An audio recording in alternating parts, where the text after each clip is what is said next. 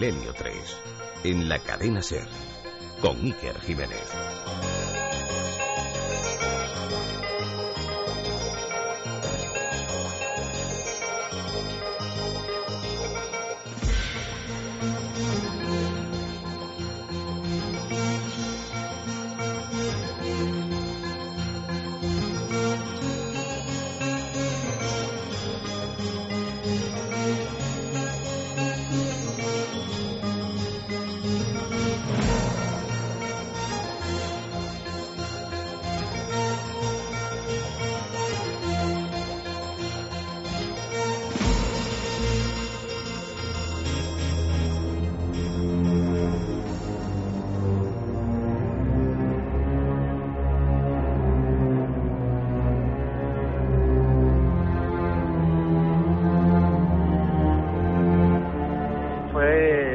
Madrugada del 10 al 11 de febrero. En ese periodo de tiempo, en ese espacio de tiempo, estaba durmiendo en la cama y cuando me desperté, no es que me despertase sobresaltado o con la respiración alterada, sino que me desperté, pues como a veces nos despertamos, como si nos cayéramos de algún lugar y, haces un, movimiento en la cama. Y fue ese movimiento el que, bueno, el que advirtió a, mi novia que estaba a mi lado y me preguntó que, ¿y eso a qué se ha debido? Y lo primero que yo le pregunté fue, por favor, ¿puedes buscar el, el Papa Francisco? Francisco I en Google, sin explicarle de momento nada más. Y después de mirar un par de, páginas en Google, eh, me dijo que no, que lo único que había por Francisco I era un rey francés, pero que de papa no había ningún resultado. Y yo ya fue cuando le, expliqué el sueño.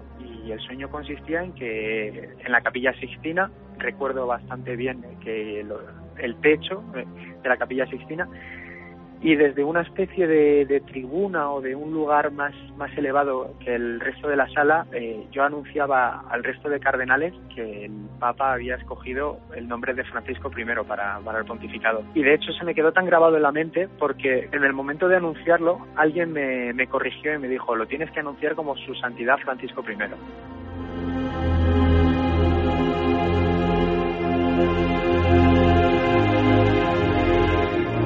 1 y 38 minutos. Buenas noches amigos. Comienza este viaje siempre a lo desconocido, a lo asombroso, a lo maravilloso.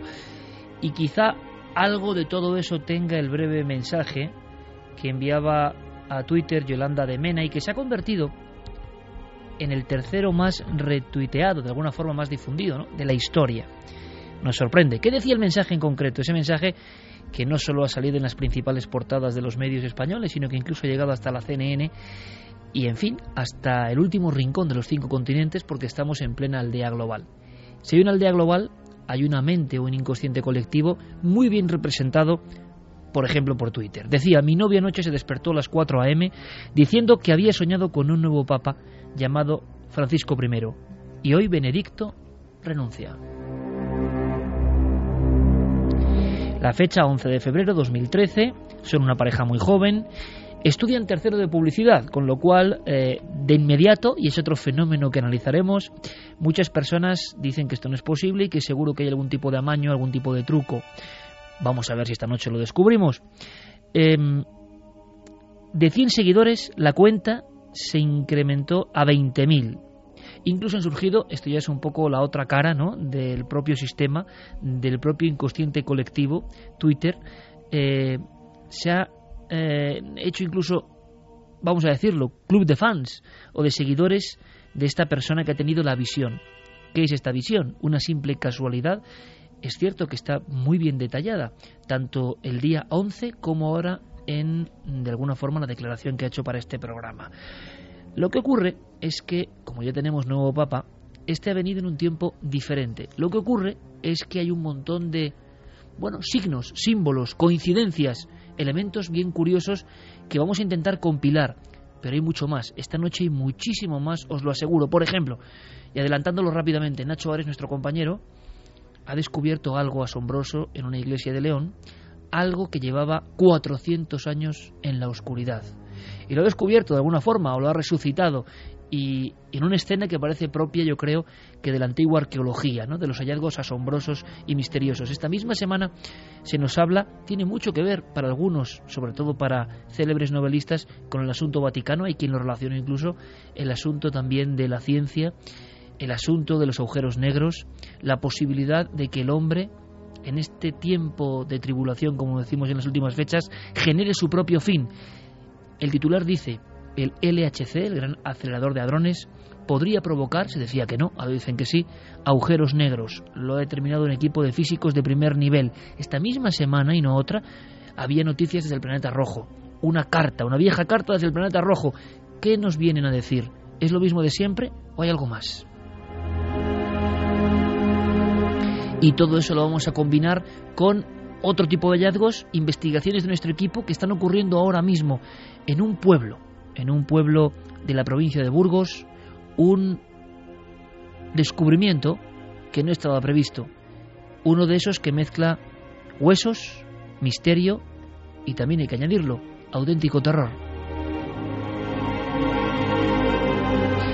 Un sinfín de historias concentradas en este programa. De inmediato las vías de contacto. Ya lo sabéis, precisamente en esas formas de comunicación que son novedosas, que ya han tejido por completo eh, la esfera del planeta Tierra, podéis comunicaros con nosotros en Nave del Misterio, Guillermo León comandando todo, en Facebook, en Twitter y en Google Plus. Nuestro compañero Fermín Agustín, a los mandos de los mensajes esta noche, mandamos un fuerte abrazo a Carmen y Alma que estarán escuchándonos, Noel Calero, por supuesto, nombre de la Rosa, para que el mundo del Papa del Vaticano entre ya a formar parte de vosotros esta noche, porque incluso los vaticanólogos, esos que dicen que se han equivocado, también hay que añadir los profetólogos, creo que se han equivocado o no, podéis opinar, podéis mandar vuestras sentencias y opiniones, pero hay quien dice, incluso, y esto puede ser digno de análisis, que este Papa nuevo, este Papa argentino, este Papa americano, este señor resulta que va a ser un nuevo Juan Pablo I. Y lo dicen investigadores que han seguido muy bien la senda de aquel Papa breve. 33 días en la silla de San Pedro y después la muerte. Es más, nuestro compañero Javier Sierra, como siempre, oteando en los diarios de provincias donde hay tanta buena información, rescata una entrevista de un hombre de la Iglesia que dice, hará grandes reformas este Papa argentino si antes no lo matan. Javier, compañero, buenas noches. Hola, muy buenas noches. Dice eso, Noticias de Navarra, en una de sus páginas, y me he sorprendido. Lo llevaba en portada hace solo 48 horas el padre José Enrique Ruiz de Galarreta, un jesuita pamplonés de 75 años, que conoció a Bergoglio en 1970 y que incluso eh, le invitó a visitar Navarra. Eh, cuenta muchos detalles de su relación con el pontífice y dice exactamente lo que, lo que tú acabas de comentar. Dice, Bergoglio cambiará las cosas si no lo matan antes. Ratzinger se ha retirado por miedo. Las declaraciones de este jesuita son, eh, en fin, realmente sorprendentes porque mm, cuando le preguntan por qué virtudes destacaría del nuevo pontífice, él eh, dice, yo creo que miente menos que otros. Dice eso literalmente. Dice, es más sincero que otros gracias a ser menos partidario de los rituales y más llano. Eh, pero además eh, hace otra, otro comentario sobre eh, el estado de las cosas actualmente dentro del Vaticano y dice algo tan sorprendente como que la corrupción económica que hay en los partidos políticos se queda en nada comparada con la que sigue habiendo en el Vaticano. Hay que conocer más datos, en concreto, por ejemplo, de ese mensaje, porque estamos en otro tiempo, en otra nueva era. Grandes popes incluso del periodismo y de los medios de comunicación lo decían hace unos días. Eh, es un cambio de era lo que viene ahora mismo. La información ya corre de forma diferente. El análisis de la propia información ya es diferente. La capacidad de interactuar, por supuesto, también es exponencialmente distinta. ¿Qué hay que saber sobre ese Twitter en estos momentos de la noche? Ese Twitter que ha sido el mensaje seguramente más leído. Es decir, si alguien utiliza la portada de un periódico, no tiene la influencia de un mensaje en una cuenta, entre comillas, anónima. Es la gloria, también habrá miserias evidentemente, pero la gloria del sistema. Alguien, que es una persona cualquiera, le ocurre algo en su casa. Esa vivencia de un sueño premonitorio se convierte en un sueño compartido por miles de millones de personas. Es un poco milagroso también. Y lo estamos viviendo y es digno de análisis, como digo. ¿Qué más hay que saber? Javier Pérez Campos, compañero, buenas noches. Hola Iker, buenas noches. De este mensaje en concreto, de estas 140 eh, letras que tanto revuelo han causado. Pues mira, este mensaje, por ejemplo, eh, lo que más llamaba la atención es esa cantidad de retweets que había alcanzado, eh, que de alguna forma eh, es el reflejo perfecto del impacto que ese mensaje tiene en la red, ¿no? solo el día después de, aparecer en, la, en Twitter este mensaje tenía tres retweets, es decir, pasó absolutamente desapercibido. Sin embargo, empieza a adquirir esa viralidad cuando de repente surge el nombre de Francisco I por vez primera, valga la redundancia, y alguien retuitea ese mensaje. Esto, esto es alucinante, es un poco de novela si lo pensáis, porque claro, ese mensaje estaba ahí en el limbo de lo digital con miles de millones de mensajes flotando. No tiene ningún sentido hasta que el Papa se pone como nombre Francisco I. Y es a raíz de ese momento justo cuando el este tweet eh, bueno pues eh, llega a alcanzar más de, de 60.000 retweets no eh, como decías llega a ser el tercer tweet con más retweets a lo largo de la historia de Twitter, de la corta historia de Twitter. El primero es del cantante Justin Bieber y el segundo de un jugador de fútbol americano que bueno pues había hecho unas declaraciones también es decir es decir que es el tweet más retuiteado de la historia de Twitter en lengua española claro en castellano y por supuesto también de personas anónimas porque son personas eh, que no pertenecían al no mundo son de celebridades claro. claro claro. Y en este caso además eh, estas personas eh, cuando yo hablaba con ellos ayer decían que estaban un poco sobrepasadas por esta experiencia habían recibido llamadas mensajes de todas partes del mundo. Incluso me decían que recibían tweets pidiéndoles por ejemplo el número de la bonoloto para conocer los resultados del partido de fútbol no en, en tono jocoso, sino creyendo que realmente podían tener acceso a esa información. Santi, buenas noches, compañero. Buenas noches, Iker. Eh, Tú que sabes si has estudiado publicidad, enseguida, y esto yo no sé si es una especie como de eh, autodefensa del sistema o no, surge la historia de un mensaje profético. Luego veremos, a mí me ha parecido interesante saber si en este eh, tronco general de Twitter ha habido más profecías de otros temas porque antes de Twitter sí que ha habido profecías que se han cumplido, sueños de este tipo que luego se han marcado en la realidad. Pero de inmediato, a las pocas horas de que esto cope todas las luces informativas, surge la teoría conspiranoica o la teoría publicitaria. Y hay personas que dicen, hombre, claro, como hacían publicidad, seguro que es que ellos han inventado este mensaje, han hecho todos los, eh, mm, digamos, eh, o han utilizado los resortes a su alcance para generar este falso tuit. Muchas personas no se lo podían creer con esta precisión en lo de Francisco I, ¿no? Francisco debería ser, no Francisco I, pero bueno, Francisco I. Eh, también ha corrido por los foros y por los lugares donde tú te mueves, Santi, la teoría mm, de que podía haber sido un engaño. Yo no sé qué opinión tenéis, si esto se puede hacer realmente, si esto sería la primera vez en este sistema de Twitter que se genera. Pues la verdad es que sí, ha habido, ha habido gente suspicaz que ha dudado, sobre todo supongo que movidos eh, desde, no tanto desde, desde la suspicacia publicitaria, sino desde la suspicacia racionalista. Es decir, darle una explicación posible a un hecho aparentemente inexplicable.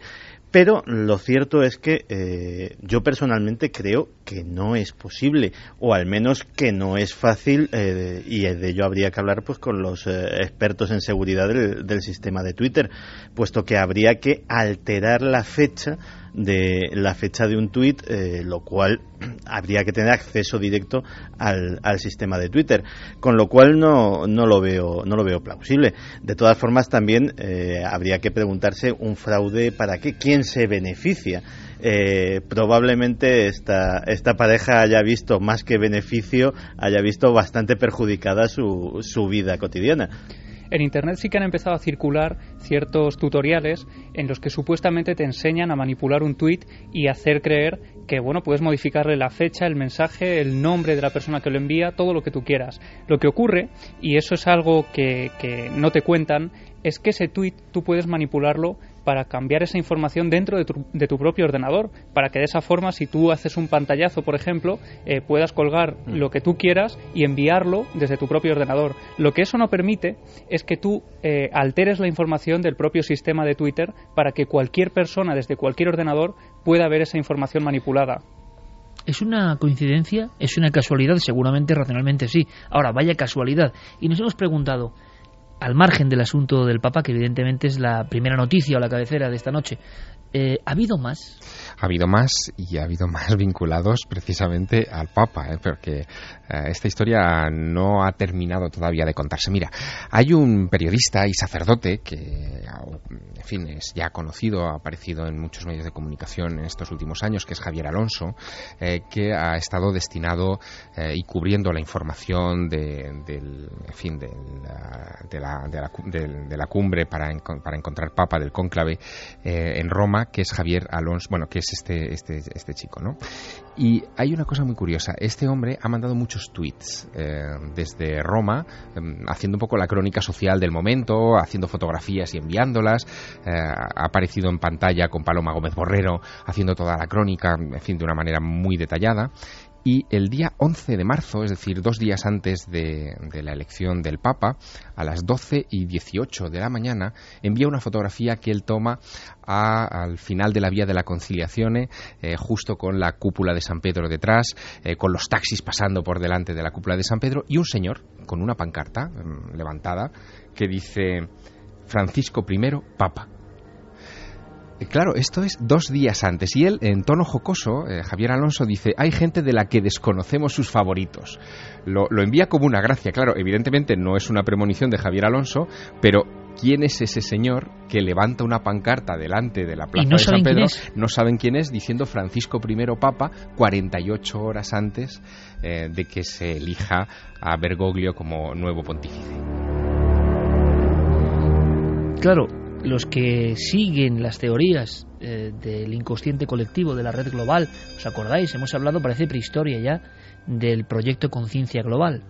Eh, cómo el planeta siente determinados acontecimientos gravísimos, 11S, 11M, tsunami, mm, imagino que yendo más atrás, pues claro, guerras, accidente de Chernóbil, si el inconsciente de las personas puede detectar a nivel global todo eso.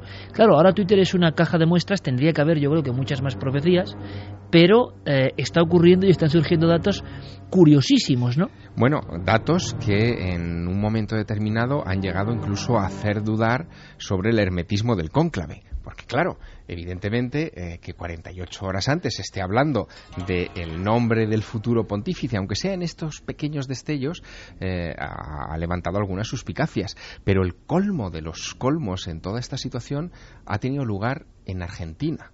Porque allí un ingeniero porteño, Víctor Checker, de repente registra el lunes, ese mismo día del Twitter de Francisco I, Papa, delante de la Plaza de San Pedro, él registra en, la, en el registro de dominios de Internet dos dominios, que son francisco y latina, es decir, franciscoprimero.com.ar y franciscoprimero.com.ar.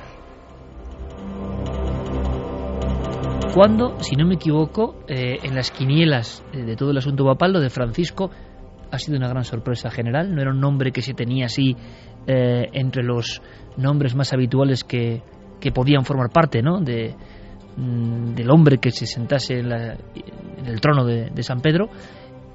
Y sin embargo ha habido estos movimientos curiosos que pueden detectar o pueden indicar una serie de conspiraciones o de filtración o fuga de algún tipo de información o no, o entrar directamente en el ámbito de lo misterioso, nunca lo sabremos. Nunca lo sabremos. El caso de Víctor Checker, de este ingeniero, es bastante significativo porque evidentemente la prensa argentina se ha echado sobre él inmediatamente para ver de dónde había sacado claro, porque se ha metido 125 nombres y los ha registrado por si acaso, pero solo Francisco. No, no, no, no, no, no. registró 10 nombres, 10 nombres. Y entre esos 10, estos dos que te he dicho. Ah, 10 más. Sí, Francisco y, y Francisco I eh, son los nombres que él registró junto con ocho nombres más. Eh, lo curioso es la motivación ¿no? del ingeniero Checker, porque eh, él eh, decía que había leído en Internet, cuando se celebra el cónclave de 2005, que alguien registró el dominio de Benedicto XVI y después lo vendió por 20.000 dólares a una, a una empresa que hace páginas porno en Internet. Y entonces él buscaba un rendimiento económico a esta historia. Pero claro, lo del Francisco I tiene su, en fin, su dificultad en Argentina. Claro, porque es en Argentina, efectivamente. Es decir, estamos hablando del lugar de origen del pontífice donde registra el .com.ar.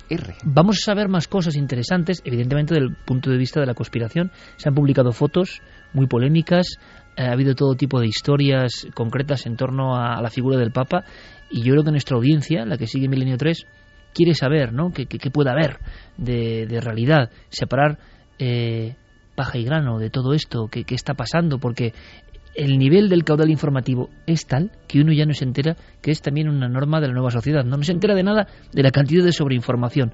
Si os parece, porque se han dicho muchas cosas, brevísimamente vamos a escuchar a los más expertos eh, en el ámbito de lo papal, auténticos vaticanólogos que podríamos comentar también si se han equivocado estrepitosamente. ¿eh? Tanto los que hablaban de cómo iba a ser el nuevo Papa, como los que hablaban de las profecías, aquí hemos comentado en más de una ocasión. Pero claro, hablar de Eric Fratini, de Paloma Gómez Borrero, del sacerdote López Sáez, que ha hecho dos libros sobre la muerte de Juan Pablo I y que compara este Papa con un nuevo Juan Pablo I, quiero saber por qué. Eh, vamos a escucharles, y Enrique de Vicente también, evidentemente un experto en todo lo que tiene que ver con el inconsciente colectivo global. ¿Qué piensan de este hombre que ya es noticia? Y seguramente, si decían que Juan Pablo II era el Papa de la CNN, este hombre es el papa de Facebook y de Twitter, evidentemente. Eh, ¿Qué opinan de él? Es sorprendente, lo vais a escuchar. Primero una sorpresa, que duda cabe. Luego, si me pides analizar los, los hechos que se, ve, que se han visto hasta ahora de, del Papa, del nuevo Papa, pues yo te diría que, que yo creo que estamos cerca de tener un, un, Papa parecido a Juan Pablo I. Primero porque el primer signo es cuando él sale a la plaza, al balcón de San Pedro, y da el primer mensaje eh, la verdad es que a todos nos ha sorprendido mucho la reverencia que hace, cómo se agacha ante los creyentes, que eso no lo ha hecho ningún papa jamás en el Urbi et Orbi.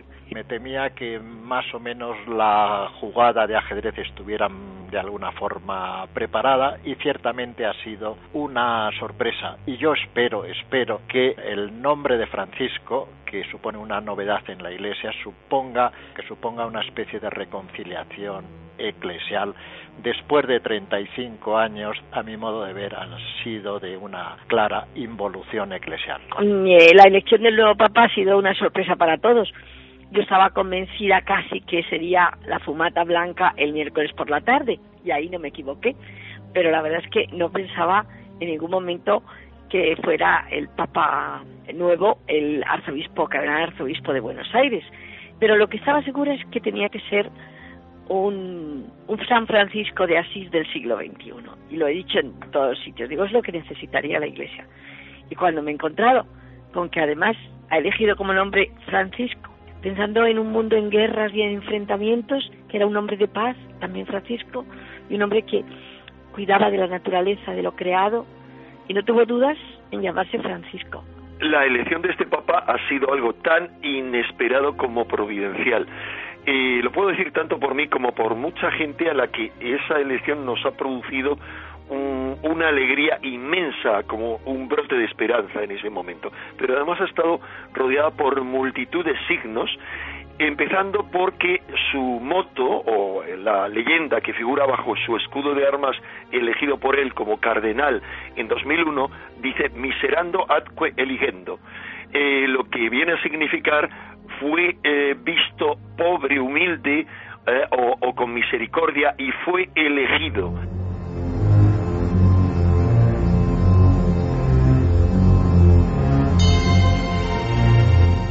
Se habla mucho del 13 también, Santi, simplemente poniendo elementos sobre la mesa y que cada uno opine y nos haga saber su opinión, desde luego, a través de las vías de contacto. Sabemos que hay un secreto que lleva el Papa más mediático que ha habido, sin duda, en el siglo XX, que era Juan Pablo II, un secreto del que hemos contado aquí retazos en ocasiones.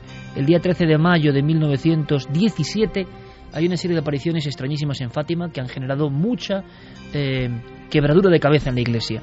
El 13 de octubre de ese mismo año se produce la mítica danza del sol ante 70.000 personas en un acto que la iglesia considera realmente sobrenatural. Em, el 13 de mayo de 1981, Ali Aska, que nadie sabe todavía exactamente qué hizo y por qué y quién le mandaba, hay muchas teorías abiertas todavía, intenta matar al representante de Dios en la plaza de San Pedro para los cristianos. Bien, el 13 de mayo de 1982, un año después de ese acontecimiento de que se acaba con la vida del Papa, y en Fátima, Fernández Cron, exaltado, intenta y llega a apuñalar, según los últimos informes, al Papa. El 13 se repite constantemente. Pensábamos que era una cosa que tenía que ver solamente con Juan Pablo II, pero Santi, me comentas que se está comentando mucho, eh, valga redundancia, el asunto del 13 en torno a este nuevo Papa. Yo me sorprendo, es la, la velocidad de la información, la cantidad de cosas que se hablan ya de un hombre que que lleva ni una semana entre nosotros, ¿no? De alguna forma. Pues la vida del Papa Francisco parece que también ha estado dominada por el número 13. De hecho, fue ordenado sacerdote un 13 de diciembre y eh, fue electo Papa el día 13 del mes 3 de 2013, que sumadas todas las cifras también da 13. Eh, la sede estuvo vacante 13 días. Eh, la fumata blanca fue a las 7.06, que sumado da 13 el proceloso mundo de la numerología, ¿no? Sí, y bueno, se, se, ha, se, ha, dicho, se ha dicho en Internet, aunque no eh, he estado cotejándolo y el dato no me parece correcto, pero ya para redondearlo, que salió al balcón eh, a las 20.13. Yo creo que fue un poco que fue un poco después, que además juntando la hora sería 2013 también. Con lo cual, pues ya se ha hecho toda una cábala numerológica alrededor de, del significado del 13, que Papa Francisco tiene 13 letras y Papa Argentino también tiene 13 letras. esos estudios están ya, eh, recorriendo el mundo digital, cosa que dice mucho del ingenio de las personas y de cómo estamos en un mundo distinto. Pero, un hay, mundo... pero hay algo más, eh, hay algo más vinculado de alguna manera, porque eh, el asunto de Fátima eh, y de las apariciones de Fátima también podría estar marcando esta situación. ¿Qué dice el tercer secreto de Fátima? El tercer secreto de Fátima predice que un obispo vestido de blanco ascenderá por una Roma en ruinas hacia una cruz y será abatido a disparos.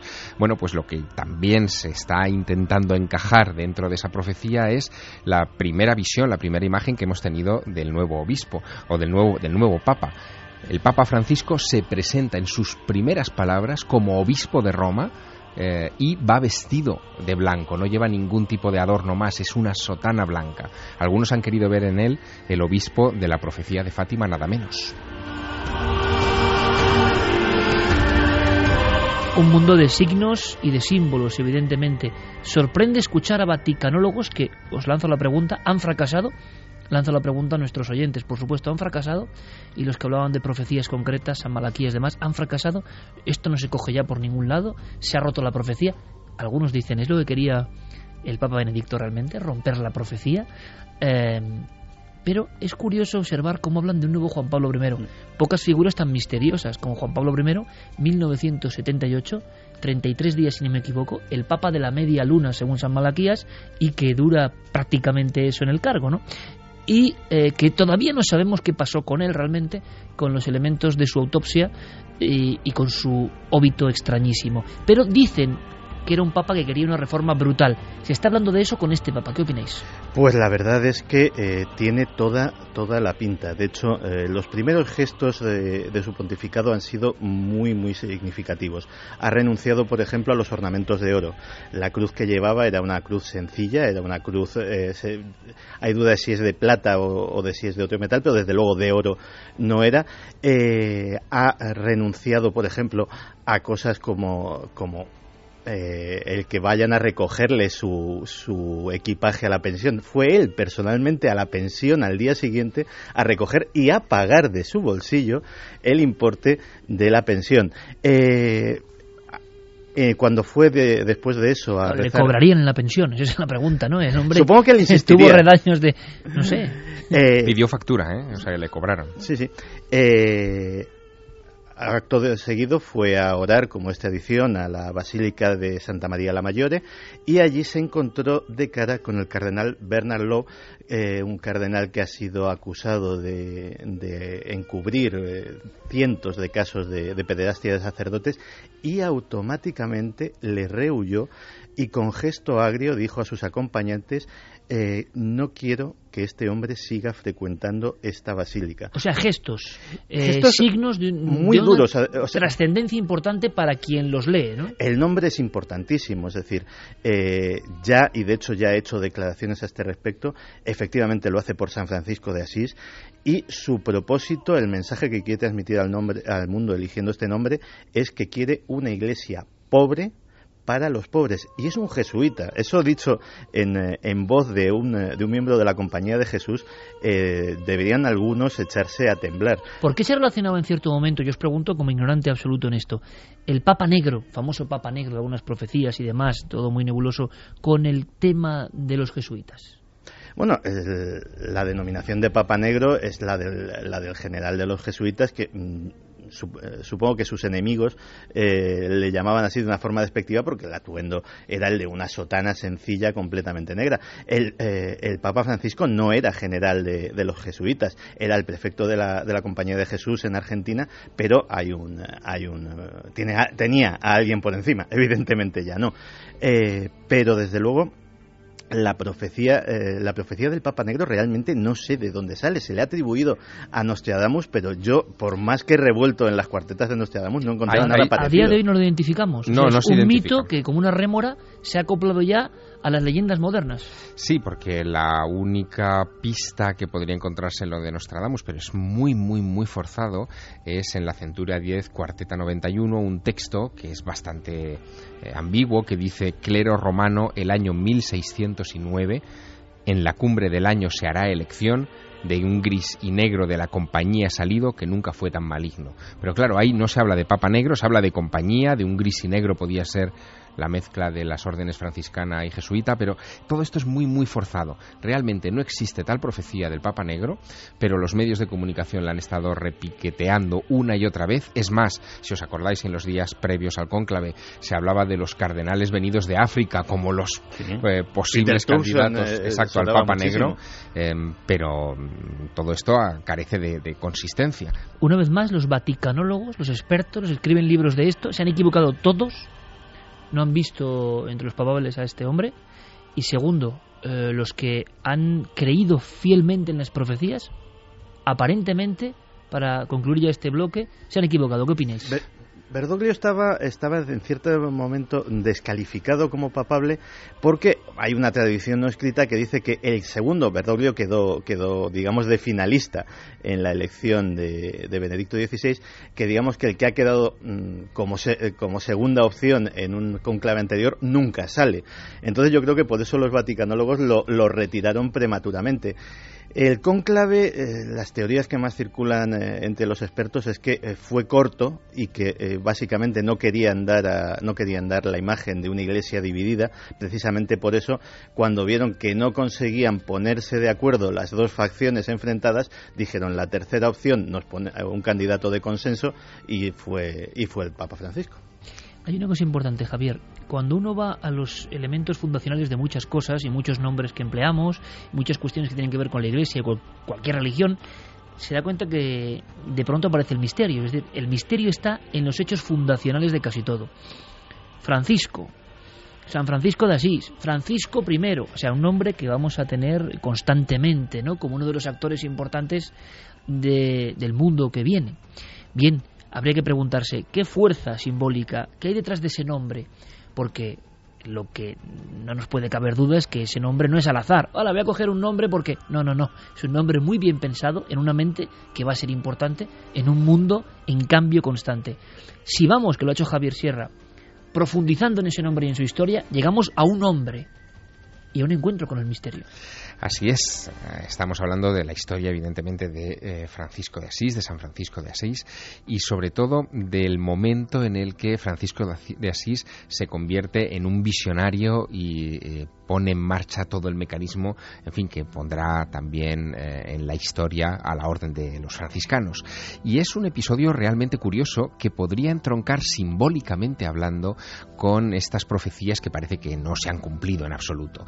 todas las profecías, la de Malaquías, la de Fátima, coinciden en un elemento fundamental y es en la mm, aparición de ese Papa en medio de una Roma en ruinas, de una iglesia eh, absolutamente destruida, como una especie de visión profética eh, del mal destino que tendría esta institución. Pues bien, en el caso de, San Francisco hay un detalle en su momento de conversión, digamos, en el momento de iluminación, eh, que es muy significativo. Ocurre en el, en el otoño de 1205 1975.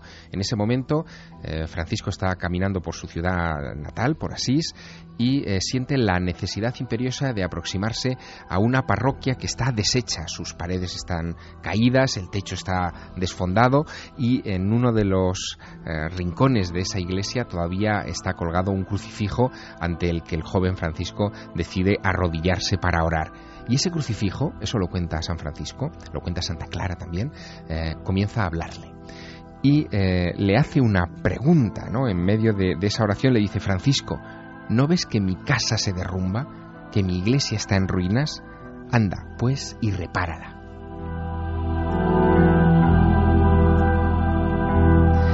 La cuestión está en que los hombres de iglesia, tan acostumbrados a la simbología, eh, y sobre todo cuando estamos hablando eh, de personajes de la talla de Bergoglio o de cualquiera de los miembros del cónclave cardenalicio, eh, la cuestión es que cuando ellos hacen una alusión, como tú muy bien decías, a un nombre, a una fecha, a una situación, hay que leer también la clave simbólica, hay que tener en cuenta todo este pozo que hay detrás.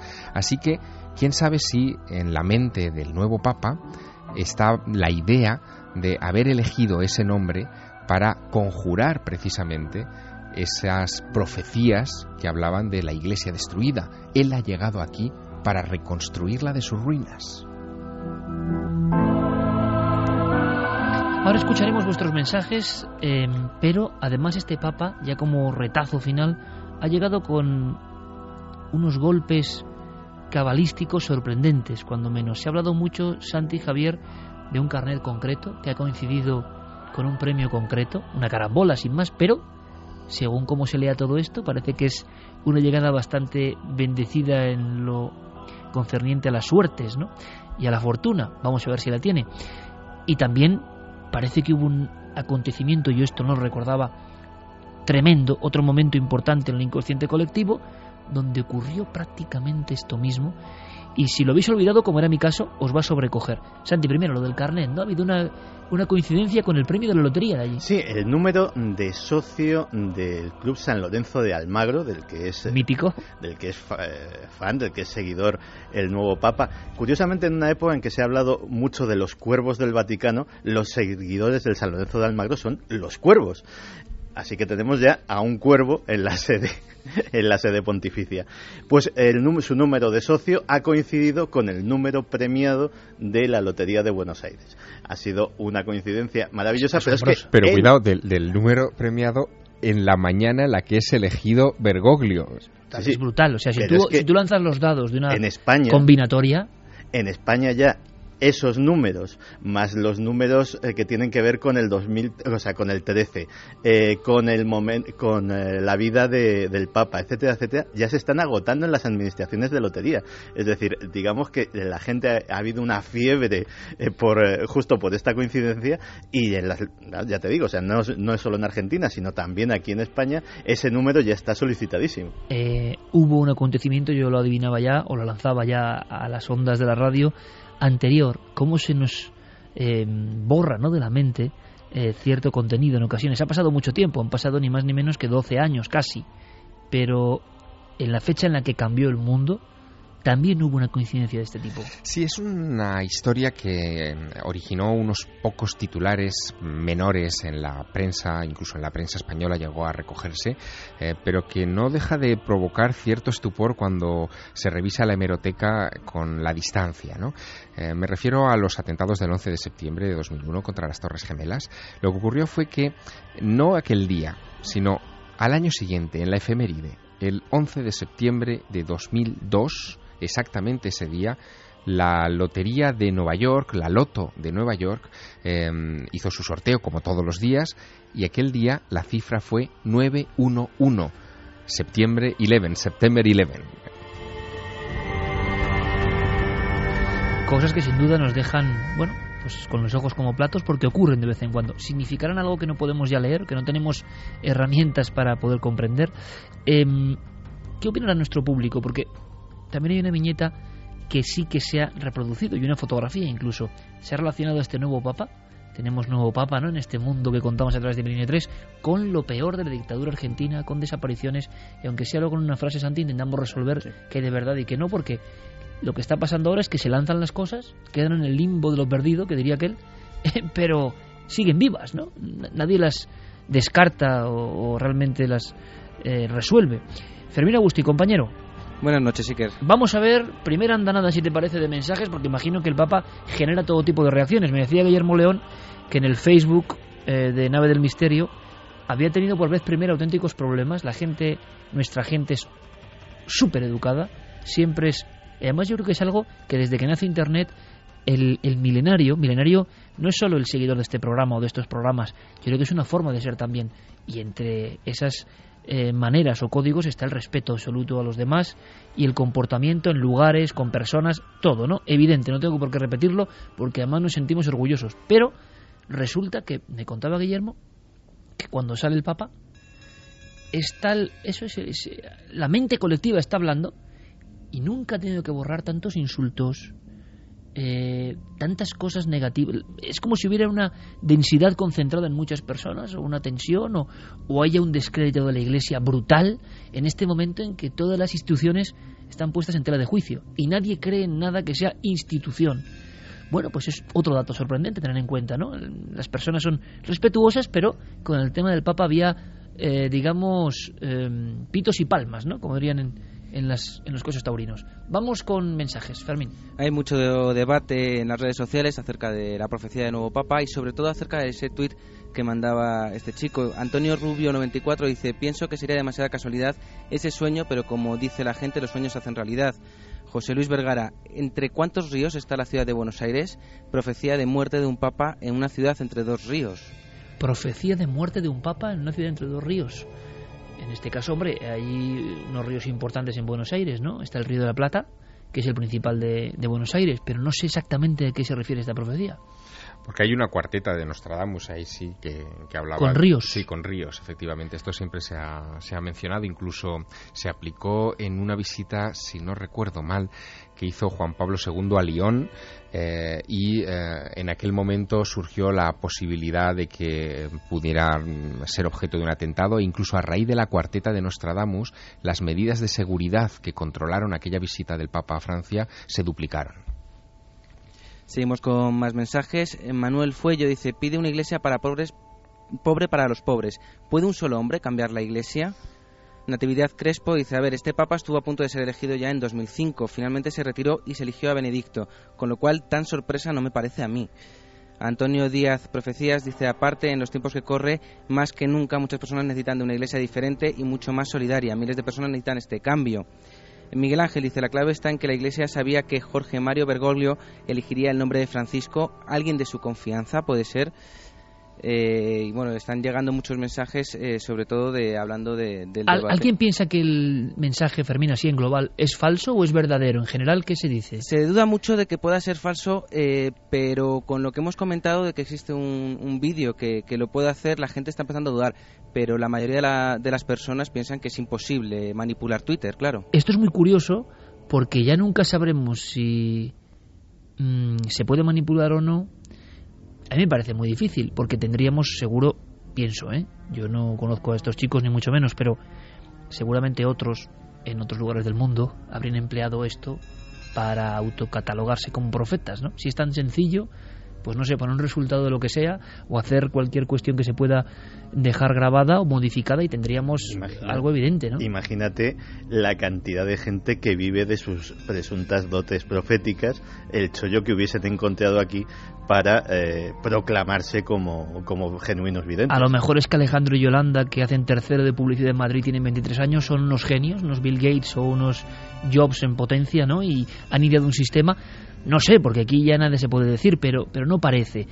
Pero lo que sí ocurre es que de inmediato cuando surge algo misterioso, algo extraño, también hay una contrarréplica, es el sistema, el propio meme del sistema el que organiza una teoría eh, suplementaria o más racional o que quite el misterio por si acaso. Eso por si acaso para que haya personas que digan, ah, no, esto es imposible. Quizá ese chico de verdad tuvo un auténtico sueño premonitorio, como hemos contado aquí en muchas ocasiones, sueños de momentos importantes o una pura casualidad ocurrió el mismo día de la renuncia, que es un acto que sí que le da ese plus de acontecimiento ultra especial, ¿no? Es decir, no es ni siquiera la elección de un nuevo papa, sino que es la renuncia de un papa. que eso ya es una, una carpeta aparte en la historia. No es el nombre de Francisco I lo que llama la atención a la novia de este chico para poner ese tuit. No es eso. Es que eh, eh, aquello ocurre a las 4 de la mañana y horas más tarde salta la noticia de que Benedicto XVI ha renunciado.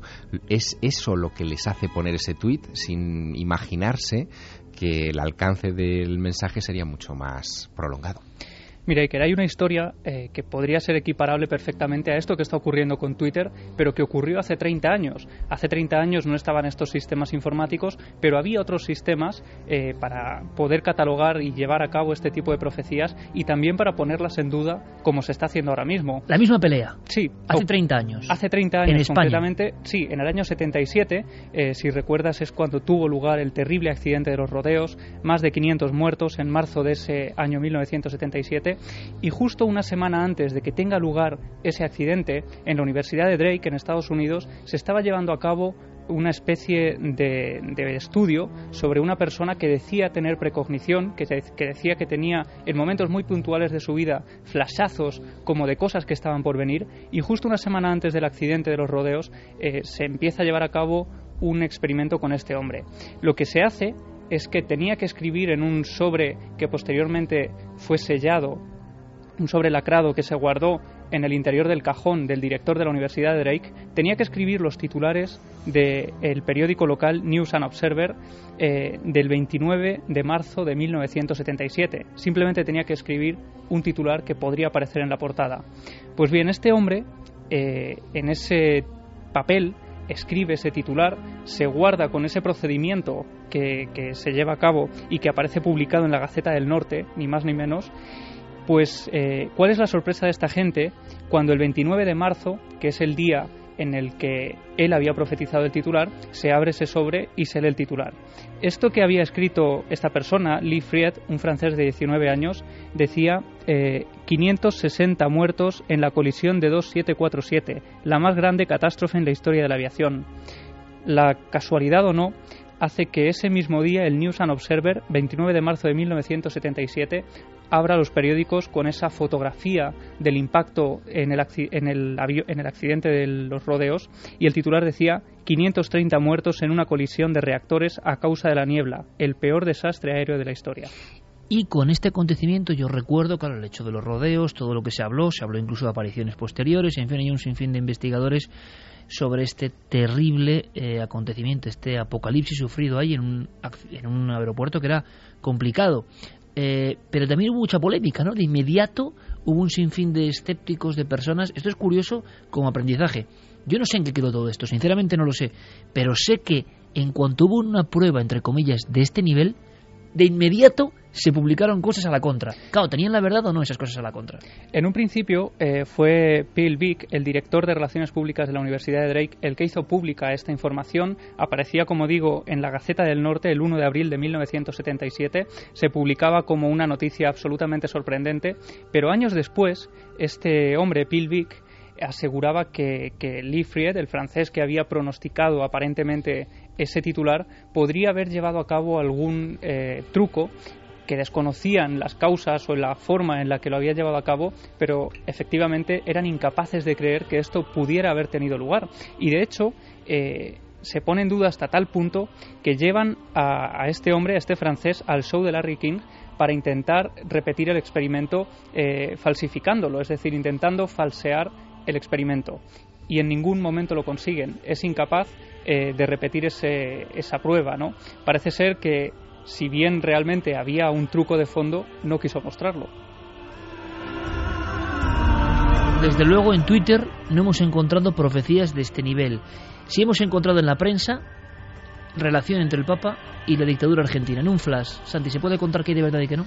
Pues vamos a ver, lo que hay de verdad es que efectivamente en 2010 eh, el cardenal Berdoglio es eh, llamado a declarar por un juez argentino en relación a la, eh, al secuestro de dos curas jesuitas, Francisco Jalix y Orlando Llorio, que fueron secuestrados por la dictadura durante cinco meses. Ellos tenían la impresión y eso y ahí es toda la razón de esa declaración ellos tenían la impresión de que les había delatado el eh, cardenal Bergoglio, que antes les había reconvenido como su superior en los jesuitas por las actividades políticas que estaban llevando a cabo. Y mm, ahí está todo. Eh, a raíz de esa noticia se ha levantado un tumulto mediático sobre si el nuevo Papa colaboró con la dictadura argentina. Se ha llegado incluso a maniobras muy rastreras. Una de ellas es una fotografía en la que presuntamente eh, le está dando la comunión al dictador, a Videla. Eh, esa fotografía ya se ha comprobado que no es él. De hecho, se ha identificado a la persona, es eh, un sacerdote ya fallecido, Carlos Verón de Astrada, que daba la casualidad de que tenía unas gafas muy parecidas y que, mm, visto desde un ángulo trasero, se parecía a la imagen. ha elegido esa foto. Sí, sí, sí. Se parecía a la imagen actual del Papa, porque hay que recordar que en la foto en que fue tomada, eh, o sea, la época en que fue tomada esa fotografía, el Papa, lógicamente, sería mucho más joven y no tendría eh, ese aspecto.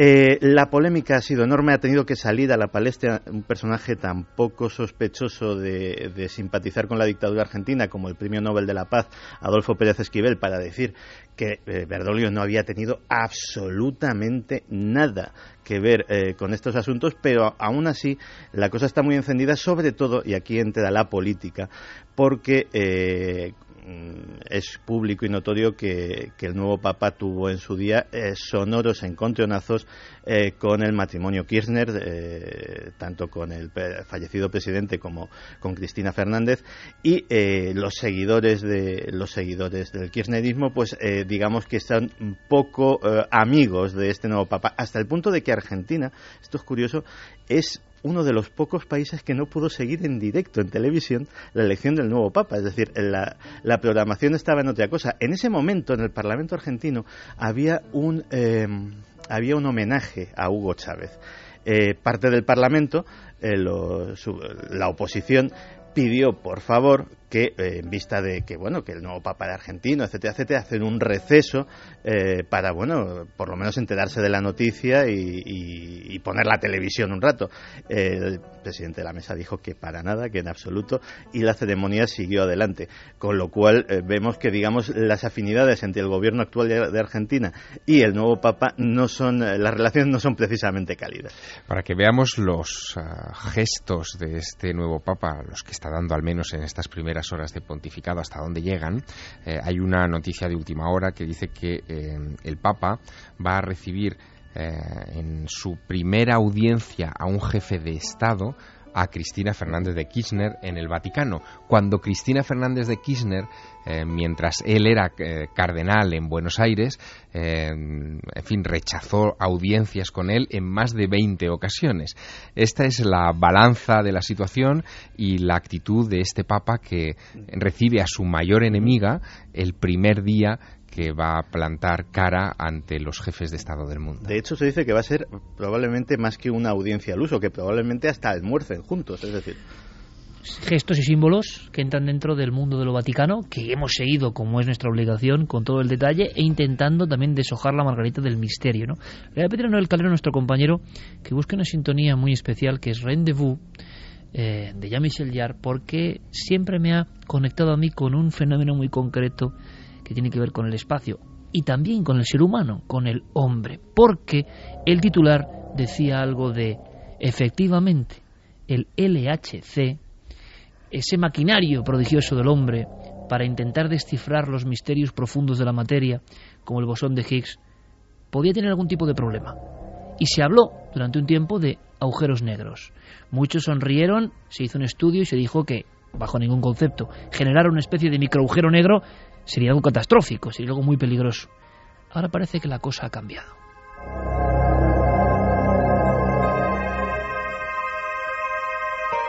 La noticia saltaba esta semana y este programa ya sabéis que tiene un compromiso con lo que ocurre durante la semana.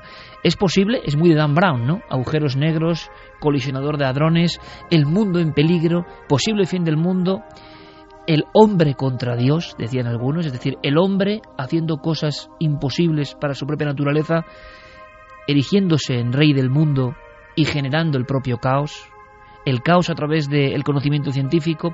Le hemos preguntado a nuestro compañero José Manuel Nieves, director de ciencia de ABC, a ver qué opina él y ahora, por supuesto, escucharemos con mucha atención a nuestros amigos y después viajaremos a la España del misterio porque un hallazgo sobrecogedor nos espera. Esta noche es de hallazgos. Hay de diferentes tipos, lo vais a comprobar. Pero José Manuel Nieves, ¿qué opina él del último cálculo que habla de peligro dentro del colisionador de hadrones LHC?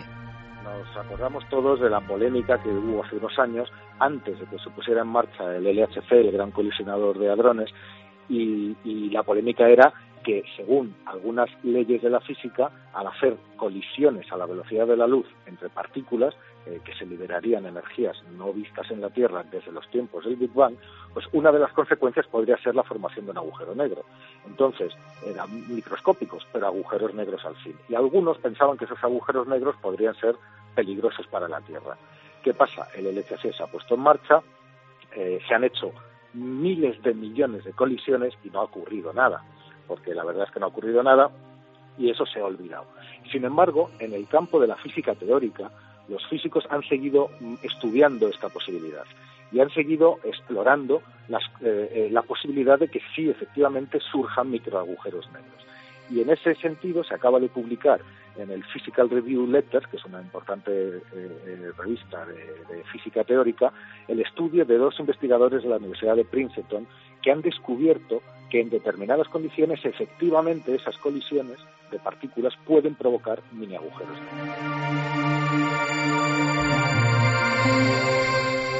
Con esta música de Jean-Michel Jarre, el maestro, estamos casi dentro ¿no? de ese lugar donde parece que nace la fuerza, la energía primigenia de la cual está compuesta el universo, ni más ni menos. Hubo ya una polémica que se tildó casi de friki, ¿no? Como se hace a veces con todo lo que no se conoce, de estúpida, de gente que decía, porque imagino que algunos ya llegaron a límites mm, difíciles de asumir por la lógica, pero había muchos científicos en un principio que hablaban del peligro que esto podía tener.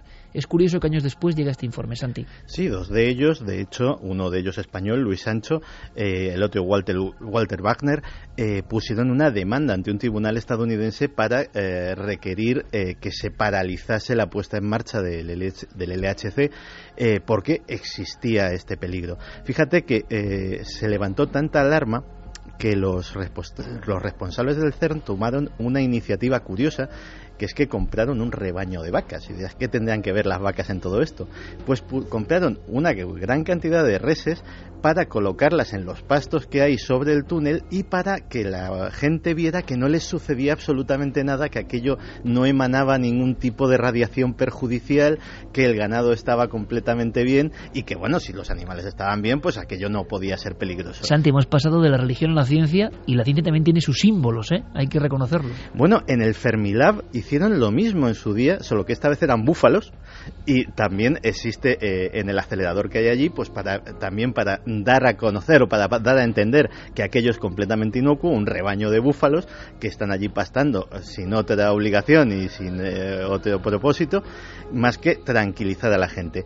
Pero efectivamente esa polémica a raíz de esta demanda se extendió por, por todo el mundo. Hubo otras, hubo otras muy curiosas. ¿Os acordáis cuando empezó a haber esos problemas entre las miguitas de pan que una vez eh, impidieron que se arrancase el reactor, eh, los fallos, etcétera, etcétera?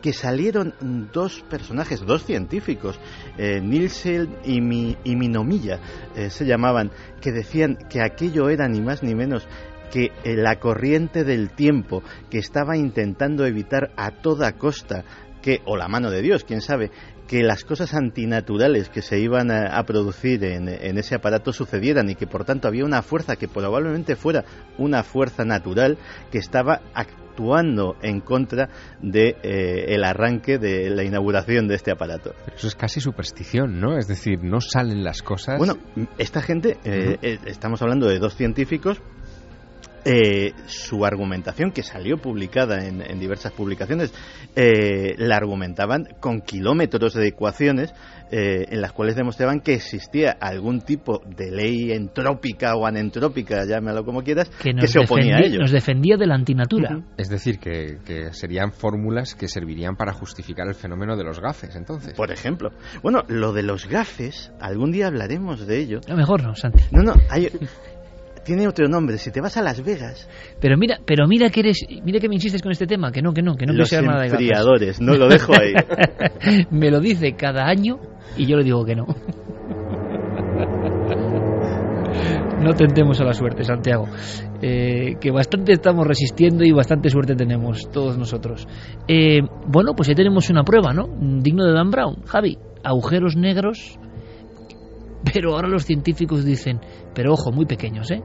Bueno, entonces ya nos quedamos tranquilos. Cuando aprendamos lo que es un agujero negro a nivel espacial o cuántico, veremos que de tranquilos nada. Pero mientras dura, ¿no? La, el ambiente cordiale, pues se sigue ahí generando una serie de energías que evidentemente nos dan conocimiento sobre la materia y sobre el mundo que nos rodea, pero que también, lógicamente, como uno intuye, tiene su peligro. El hombre, esa criatura, no solo ha llegado a tener conciencia de sí misma, sino que hay que pensarlo, ¿eh? en un lugar que existe, está generando, está llegando a la matriz del universo. Me parece increíble, ¿no? Pero también, evidentemente, hay sus peligros. Y de esos peligros, esto es cuestión ya de comunicación, no se suele hablar. Sí, además, fíjate, son dos temas, el del Papa y el del LHC, que parecen muy separados el uno del otro y que no lo son tanto, ¿no? Porque en ambos casos, si te fijas, eh, tenemos un problema, yo creo que de comunicación. Es decir, eh, por un lado, los protagonistas de la historia, los cardenales en el Vaticano, no hablan, no nos cuentan, exacto, no nos cuentan ellos lo que está pasando allí dentro. Y con el LHC, la divulgación de este tipo de cosas se deja en manos de gente que no está dentro, es decir, que lo hace desde fuera y que pontifican diciendo no, los microagujeros negros eh, provocados por el acelerador son imposibles. Y tú te lo crees, claro, porque desde fuera es como el mecánico, ¿no? Que te mira el motor y dices, bueno, pues será así. Así que tenemos aquí un grave problema de intermediarios a la hora de procesar toda esta información, en la ciencia y en la religión. 2 y 36. Seguiremos atentamente, bueno, aquellos que alertaron del asunto de los agujeros negros, desencaminados en su fantasía o no lo sé, no iban, porque hablaban de un fenómeno que resulta que luego con los kilómetros de ecuaciones va y sale, y está, ¿no? Pero vamos a viajar por España, si os parece, y ahora Javier eh, y Santi escuchamos, como toda la audiencia, claro, muy atentos, la Odisea vivida en un pequeño pueblo. Mm, seguiremos con la investigación profundamente, pero es que acabó de ocurrir. Eh, ha pasado exactamente en diciembre del año pasado un hallazgo una vez más y una historia asombrosa, Javier, compañero. En diciembre de este año, finales de diciembre de 2012, principios de enero de 2013, eh, tenía lugar la noticia que daba eh, final a una historia que parecía imposible. Es decir, el hallazgo que ha tenido lugar en ese mes eh, de diciembre lo que ha hecho es aumentar la magnitud de una historia que parecía simplemente anecdótica, como vamos a ir descubriendo ahora, y que sin embargo adquiere ahora unas dimensiones inesperadas.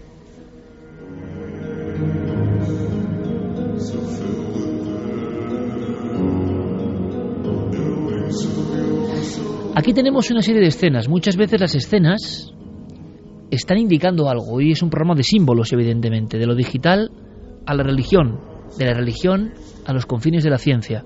Queda el misterio puro y duro, que sé que os gusta, a nosotros también. Y en España sigue habiendo huecos para la sorpresa. Creemos que todo está mapeado y escaneado, pero no. Sigue habiendo huecos para la sorpresa. Y la eterna relación entre fenómenos no muy bien explicados y la muerte, la muerte desgraciada sobre todo. Bien, hay una serie de diapositivas de vivencias de personas en un lugar. Empezamos por ahí, Javier. Sí, este lugar, eh, de momento no podemos decir el nombre eh, porque tenemos que verificar eh, pues ciertos datos, pero ocurre en una pedanía del condado de Treviño, cerca de Burgos. Casi Eh, nada. Claro, un lugar ya con misterio. Y la historia empieza hace 20 años. Hace 20 años, Clara, la persona con la que hemos hablado, eh, vive una escena eh, un poco extraña, poco habitual, de la que no se tenía constancia en el pueblo y que se fue repitiendo en años sucesivos. Si quieres, si quieres, vamos a empezar escuchando a Clara contándonos un poco eh, acerca de su hermana, que tiene un papel muy importante en esta historia.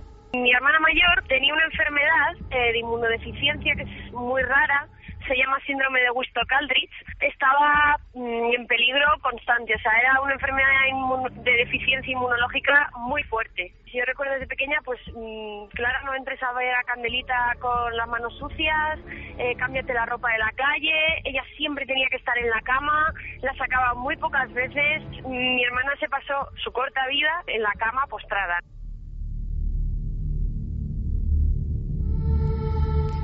Tenemos a esa hermana que se pasaba el día en la cama, tenemos a Clara, que en ese momento tenía nueve años, cuando salía a jugar a la plaza del pueblo, a la fuente del pueblo en la que se reunían todos los niños de esta ahora pequeña pedanía del condado de Treviño, y vamos a escuchar cómo de repente Clara un día, con esos nueve años de edad, recibe una especie de mensaje muy extraño de su hermana que la dejó perpleja y que, bueno, parecía tener unas consecuencias que derivarían en meses posteriores. En el pueblo teníamos una fuente y entonces allí pues siempre las típicas guerras de agua y tal. Y un día llegué y me fui a ver a mi hermana y estuve allí con ella un rato y tal y le dije, bueno, pues me voy que he quedado con las chicas que vamos a la fuente. Y me dijo, muy seria, como decía ella todo, no vayas a la fuente. Y le dije, ¿por qué no? Y me dijo, Clarita, no vayas a la fuente que sé que hay muertos. Pero, pero ¿cómo sabes eso? Tú no vayas a la fuente que hay muertos. Escena que no es de película, que ha pasado, que ha ocurrido, que se ha quedado grabada en la mente de esta persona como es normal, a la cual agradecemos toda su ayuda y que tenga la valentía de contar, ¿no? de desclasificar los casos familiares donde hay tantas maravillas. Qué rotundidad, no vayas a la fuente que hay muertos. Y ahora en este momento de la historia hay que destacar que por supuesto no había cerca ningún cementerio, no había ningún osario ni nada eh, que en el pueblo eh, pues se tuviera conocimiento de que por allí hubiera ningún tipo de enterramientos. Y por supuesto eh, en un momento determinado Clara creía pues que esto se trataba de una especie de, de, forma de su hermana de evitar que saliera a la calle para jugar y que se quedara en casa con ella pues para hacerle compañía no lo que ocurre es que eh, en ese momento ella no vuelve a decir absolutamente nada más, su hermana no vuelve a tocar el tema, pero años después, cuando ya se había olvidado casi por completo de aquella historia que no había compartido con nadie, parece que ocurre algo que vuelve a traerle esta historia a la memoria. Mi hermana murió tres años después o cuatro de eso y bueno, yo tuve a mi hija, y empezamos a ir al pueblo y tal, a la niña le gustaba mucho, los niños siguen jugando en esa fuente y eh, hace dos o tres veranos eh, viene a buscarme mi sobrina, la hija de mi hermana pequeña, y me dice, tía, que dice Candela que la vayas a buscar. Sé que mi hija también se llama Candela. Y me dijo eso, que, que dice Candela que la vayas a buscar, que está muy asustada. Y le dije, ¿por qué? ¿Que le ha pasado algo? ¿Se ha peleado con alguien? No, no, no, no, no, que la vayas a buscar, que se quiere ir a casa. Es decir, el miedo a ese lugar concreto se convierte en algo transgeneracional de alguna forma. Sí, en algo transgeneracional y además eh, no había ninguna forma de que la pequeña hubiera tenido información de lo que le había ocurrido a su madre tiempo atrás en ese punto concreto. La niña estaba jugando también en esa fuente de la plaza del pueblo. Tenía unos eh, seis años como decían, nunca le habían contado a nadie esa historia porque nunca había salido del núcleo familiar más directo. Además, se tomó como una especie eh, de, anécdota, de algo anecdótico sin mayor importancia. Pero cuando su madre va a por la niña a la plaza del pueblo y se la encuentra completamente atemorizada, es cuando eh, vuelve a surgir la historia de los muertos en la fuente del pueblo. Yo la fui a buscar y le dije, hija, ¿qué te pasa? No, nada, mamá, nada, llévame a casa, que no quiero estar aquí, llévame a casa. Y la llevé a casa, estaba muy callada, le di de merendar y la niña no me quería contar y me dijo, en un momento dado solamente me dijo, yo quiero que nos volvamos a Madrid, yo no quiero estar más aquí. Y yo, pero hija, no nos podemos volver a Madrid ahora que estamos en medio de las vacaciones porque te quieres volver a ver, pero cuéntame tal y la niña que no me lo quería contar. Total, que ya por la noche mi marido fue a acostarla y le preguntó pues qué, qué, qué le había pasado y entonces ahí fue cuando la niña le dijo, es que papá, es que he visto un fantasma en la fuente. Y mi, mi marido le dijo, mm, ¿cómo vas a haber visto un fantasma? ¿Por qué sabes que era un fantasma? Porque tenía muchas heridas y porque no iba vestido como la gente normal. Mm, ella solo sabía que era distinto y que le veía raro y que y que ella dedujo que estaba que estaba muerto y que no tenía que estar allí y además también porque nadie más lo veía. La niña que está de forma puntual en ese lugar, que conecta con ese lugar, quizá con el genio del lugar, como decía Jung, observa a alguien que sabe que es diferente, que está con heridas y que es extraño. Hay que ver ahora mismo los rostros de Santiago Camacho y de Javier Sierra, nuestros compañeros, que están enterándose de la historia en tiempo real, como nos gusta aquí en Milenio 3. Claro, esto tiene esto lo convierte alguien en una película y decimos, qué maravillosa película. Pero es mucho más que un film, es la verdad, la realidad que se ha vivido en una familia, que del desenlace, claro. Sí, esta niña, eh, como tenía cinco años, apenas puede dar ninguna explicación mucho más pormenorizada de lo que había visto. Habla de heridas, eso sí, y de alguien diferente que califique como fantasma. Y que lo veía raro, decía que lo veía raro, que no lo veía como al resto de personas, lo veía ella sola y además es un tipo de visión que le genera una angustia suficiente como para pedir marcharse de allí eh, cuanto antes. De hecho, sus padres efectivamente la ven tan asustada que deciden al final regresar a Madrid. Y esta historia se queda en eso, se queda de nuevo en una especie de anécdota familiar que de alguna forma, casualidad o no, cuadraba a la perfección con lo que su hermana le había dicho años antes de ese punto concreto. Lo que ocurre es que en diciembre de 2012, como decíamos, y por eso traemos esta noticia a la pura actualidad, ocurre un descubrimiento del que nadie en el pueblo tenía constancia y que nadie, por supuesto, podía siquiera imaginar. La sorpresa vino cuando en enero o diciembre de este año levantan la fuente del pueblo y encuentran una fosa que había huesos de la época medieval, pero que principalmente eran cadáveres y se cree que por las cosas que se han encontrado, los enseres, los, la antigüedad de los huesos y tal, se cree que es de la guerra carlista.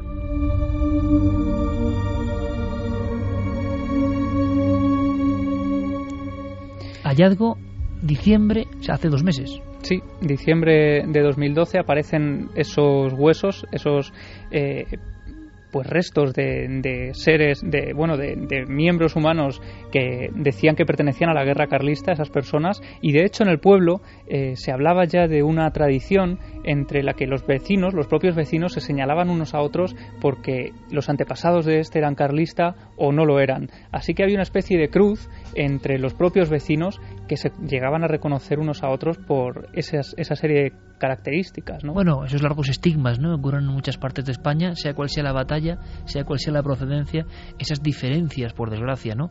tan propias de un país tan cainita como es el nuestro. Pero claro, una fuente, 2012, unas obras de acondicionamiento, una casualidad, huesos que no se sabía que estaban debajo de un lugar como la fuente, que ya de principio le suena a uno como insalubre, no es el mejor sitio para enterrar. Claro, evidentemente las paletadas de tierra de olvido dejarían ese solar y luego se construyó la vida. Pero qué veía la niña, ¿no? ¿Y por qué esa niña enferma, postrada en una cama, le aconsejaba a su hermana no vayas allí que hay muertos? ¿Cómo es posible que los niños sepan lo que no sabían los operarios que excavaban ahí? Y estamos de nuevo ante la visión grafiquísima, ¿no? De alguna forma, de esos niños que sobre todo en ciertas edades yo creo, ¿no?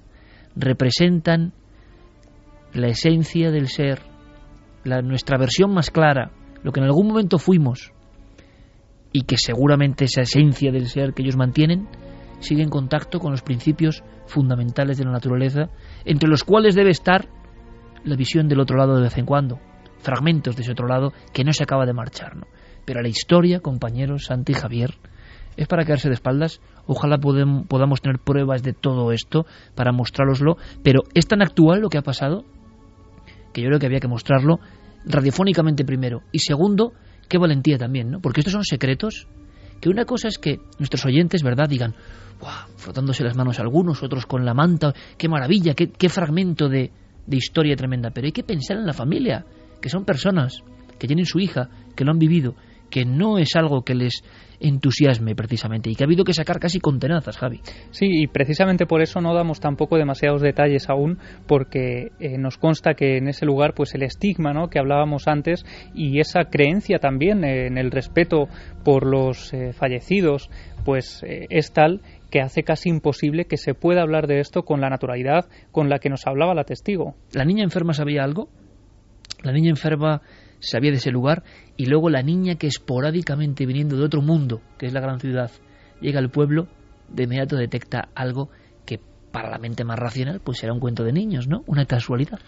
Los casos con niños son los más difíciles de investigar también. Aquí quizá lo que lo que sería interesante desde nuestra óptica, pero hay que poner mucha pedagogía de por medio, es saber si eh, aquella vivencia de hace unos meses todavía sigue presente en la memoria de la niña.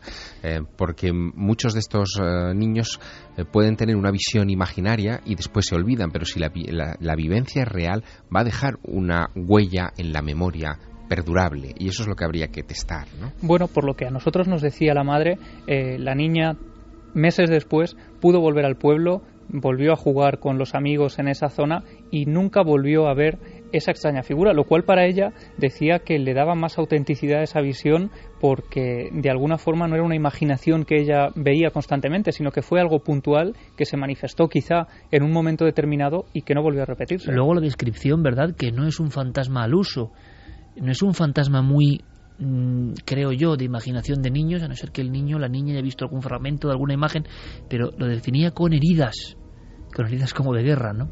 Seguiremos investigando, me parece apasionante porque España nos sigue dando sorpresas. Y otras sorpresas, compañeros, vienen de mucho más lejos, vienen del planeta rojo. Yo quiero preguntar a nuestros compañeros y quiero saber vuestra opinión, ¿qué ha pasado?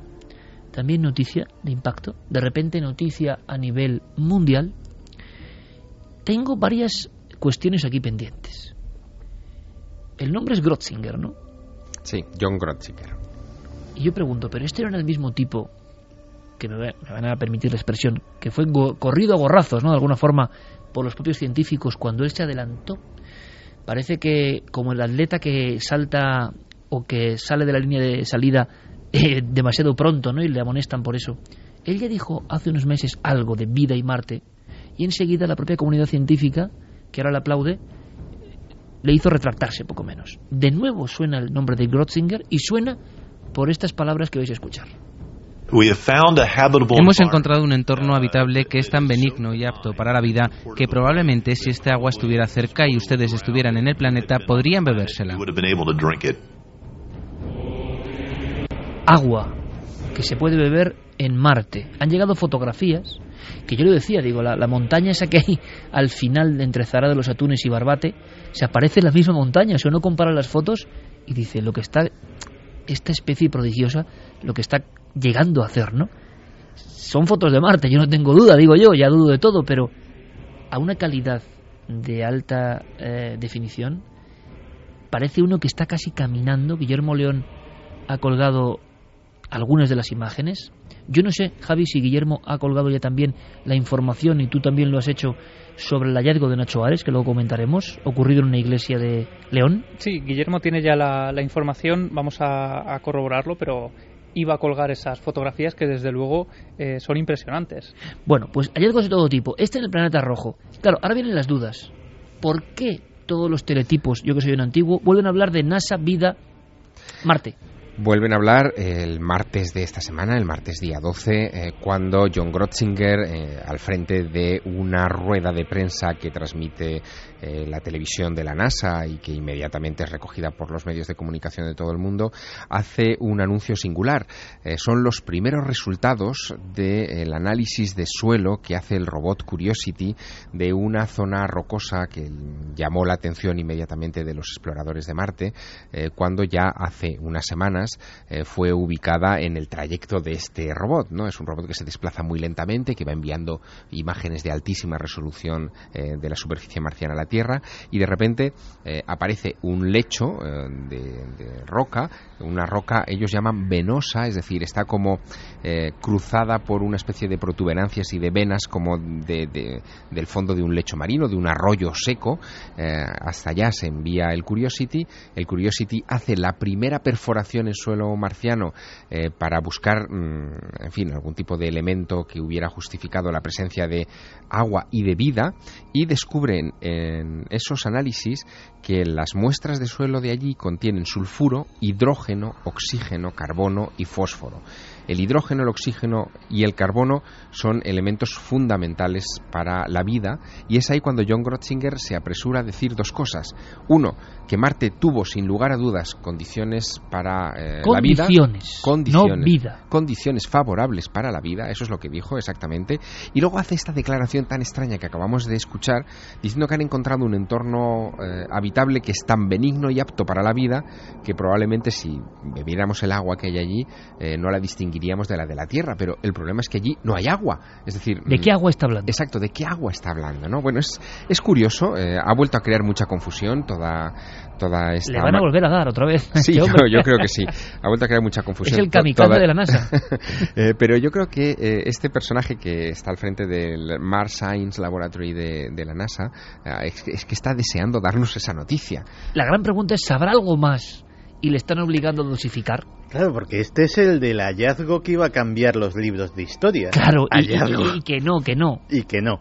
Eh, da toda la impresión, o sea, no, no quiero ser frívolo. Ojalá. Pero da toda la impresión, o sea, y esto es una opinión hiperpersonal, de que este tío sabe algo que no le están dejando decir y que de vez en cuando se le escapa alguna. Eso es buenísimo, Santi, es decir, alguien sabe algo y está, bueno, pues casi con camisa de fuerza, ¿no? Y como se vaya un poco de la lengua, le van a amonestar. Están dosificando, imagino, pero aquí cualquier tipo de error es tremendo. Y por otro lado, es la humanidad la que tiene un deseo tan asombroso de no ser los únicos en este espacio infinito, que enseguida cuando hay el más mínimo resquicio, nosotros mismos, toda la prensa, todo el mundo, eh, de inmediato casi quiere leer el titular, queremos leer el titular. ¿Os imagináis una cosa, compañeros?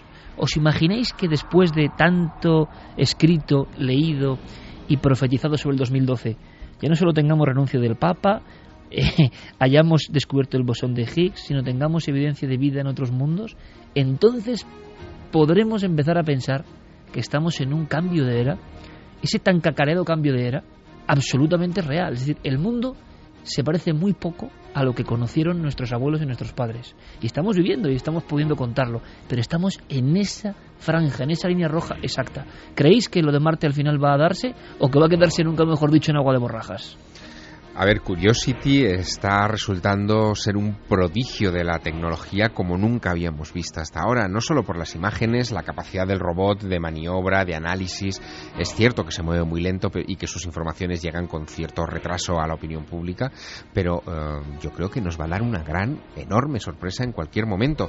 Y no solo eso, es que piensa que hay muchos datos ya incluso anteriores, ¿no? En el febrero del 2012, no hace tanto, pero hace tanto, eh, el radar Marsis, que es eh, uno de esos artilugios que también ha colocado la NASA en torno al planeta rojo eh, y que es capaz de penetrar hasta 80 metros bajo la superficie, había detectado ya hace un año eh, sedimentos en la superficie marciana de océano, o sea, como los que dejaría un océano. Es decir, ahí ha habido agua, ha habido agua en grandes cantidades.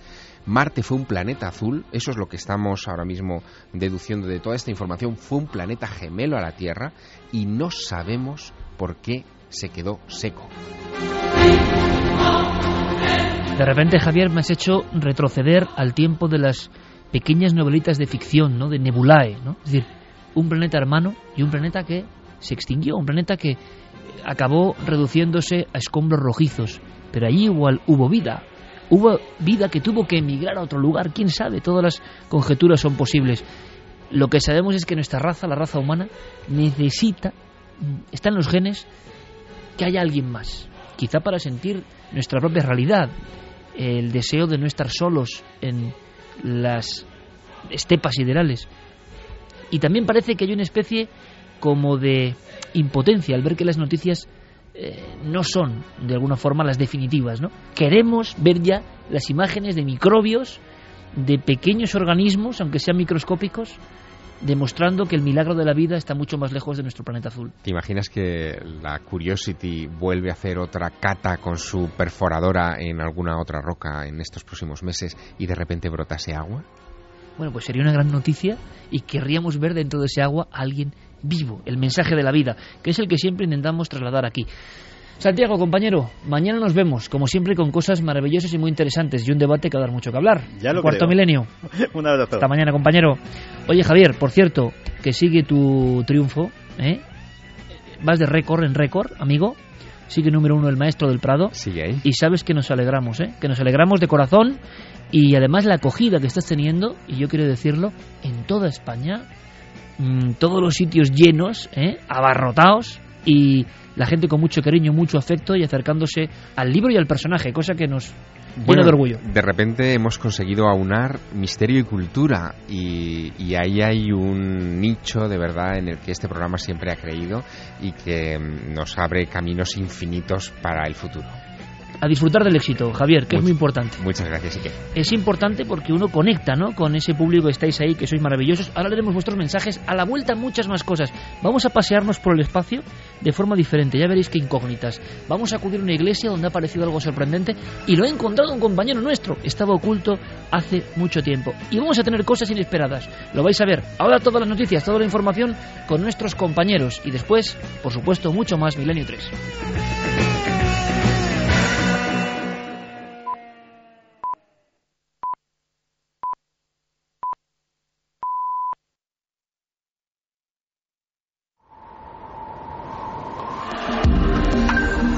Antes. Habías estado tan cerca de lo desconocido. Milenio 3. Cadena Ser.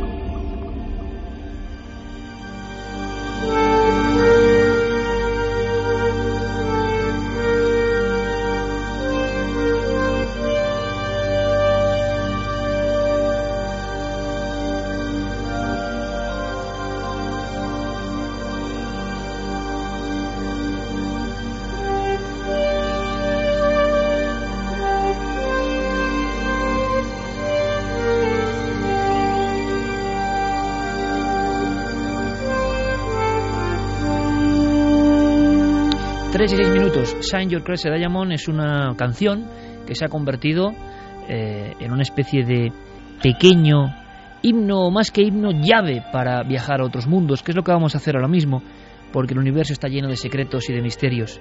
Esta música es la que, bueno, ha acompañado muchísimas reflexiones en este programa y también la que adoptamos eh, para esa franja final de cuarto milenio, que yo siempre agradezco el increíble seguimiento que tiene, porque es una música tocada por ese genio que a veces se cruza con el hombre, ¿no? Esa inspiración, algunos dicen, ese momento de esplendor que, que difícilmente se vuelve a alcanzar. Y eso lo saben muy bien los creadores. Estos acordes tremendos son en sí mismo un viaje al espacio, un viaje a la negrura infinita.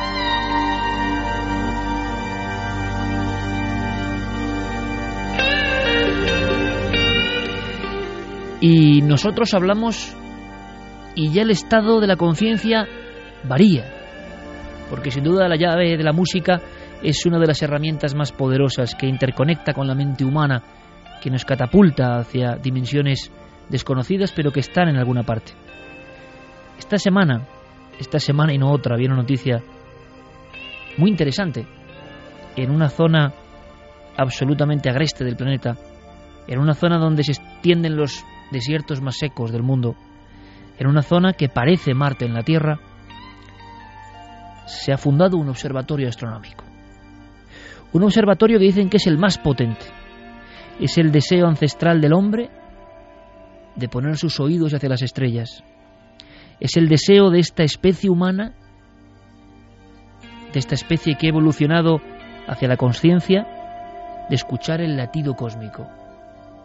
Allí en los desiertos de Atacama se ha colocado un gigantesco monitor, unas parabólicas tremendas que esta misma noche estarán intentando, como tantas otras veces ha hecho el ser humano, captar ese pulso que viene de lejos, ese mensaje cifrado que nos diga si hay hermanos del cosmos, si todo este ensueño de la vida tiene algún sentido, si no somos los únicos, si ahora mismo alguien más nos está escuchando. Ese observatorio astronómico tiene un nombre muy especial. Ese lugar para vigilar la senda infinita de lo sideral se llama Alma.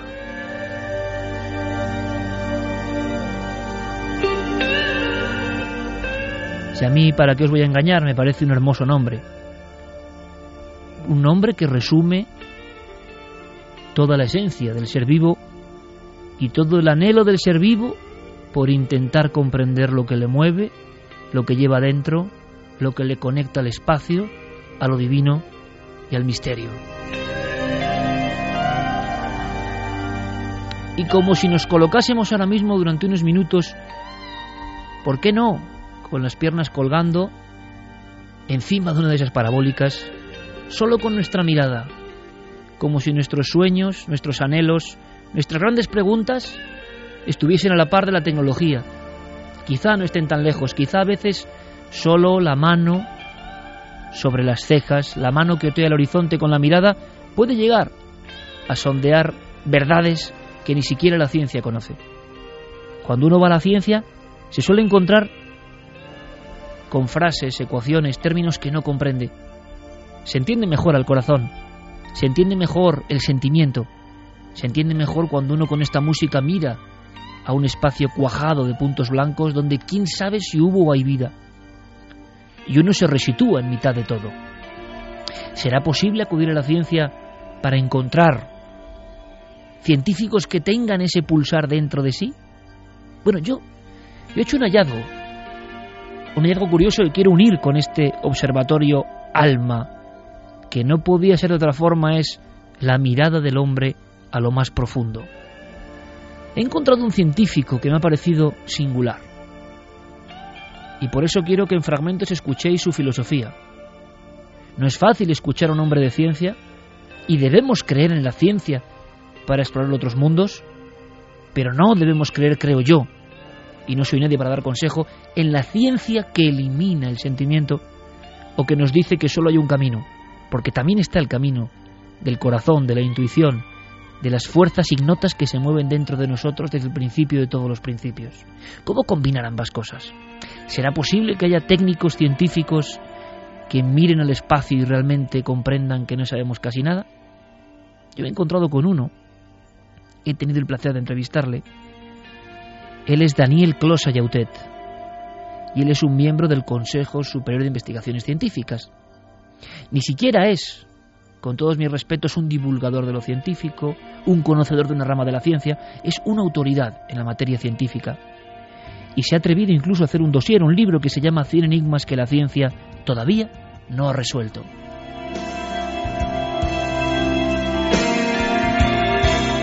Y yo le he invitado a Daniel a que juntos, mirando las estrellas, subidos en una de las parabólicas blancas inmensas que como grandes oídos intentan otear el más allá, de alma, pensemos y filosofemos sobre todo lo que desconocemos.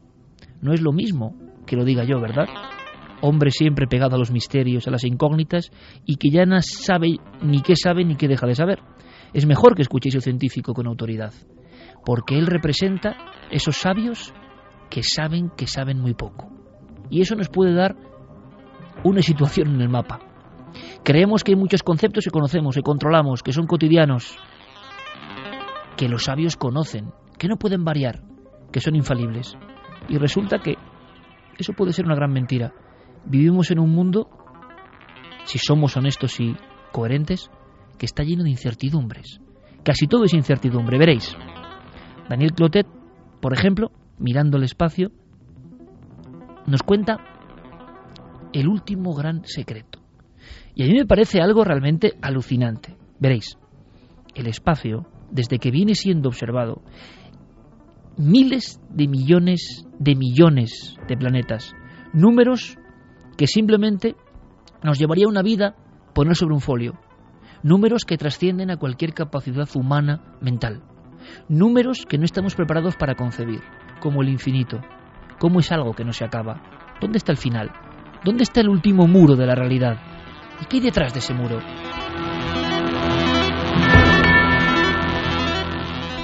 No son pocos los científicos y astrónomos que han acabado perdiendo la cabeza intentando saber por qué somos algo en mitad de lo que nunca acaba. ¿Quién ha creado todo esto? ¿Quién creó al creador? Son preguntas que llevan de la ciencia a la filosofía. Lo que sabemos, lo que parece, lo que nuestros ojos de observatorios de cristal observan todas las noches, todos los días, es que el espacio se va expandiendo, va acelerándose. No es algo inmóvil. Ahora mismo, en estos minutos que llevamos, el espacio se ha expandido. El espacio tiene unas dimensiones diferentes de las del inicio de mi discurso. Qué extraño misterio, ¿hacia dónde se expande? Bien, ese es el último hallazgo. La velocidad de esa expansión no corresponde a ninguna lógica. El espacio está siendo atraído por alguna fuerza desconocida que por no tener no tiene ni nombre y le llaman energía oscura. Energía oscura. Cuando uno va a un hombre de ciencia y le pregunta, oiga, ¿qué es la energía oscura? Lo más seguro es que se enrede en un sinfín de fórmulas que quizá ni él entienda. Hace falta un científico sencillo pero sabio para comprender lo que no entendemos. Nosotros mismos, nuestras moléculas, nuestros átomos, nuestra casa, nuestro coche, nuestros hijos, nuestros padres, todo lo que somos está moviéndose a gran velocidad por un espacio que nunca acaba, atraído por algo, por una fuerza gravitatoria que está en algún lugar, por algún núcleo que nos llama.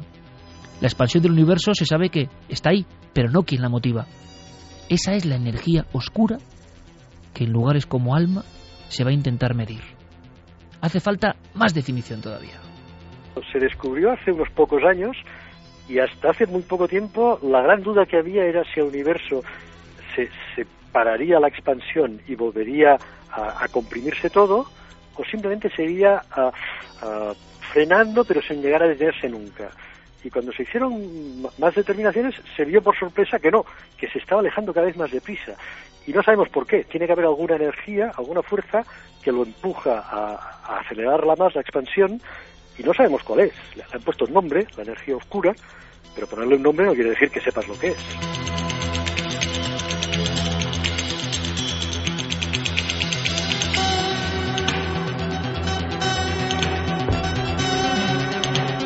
Con la música de Vangelis atravesamos a esa gran velocidad los espacios siderales en busca de los últimos confines del universo visible.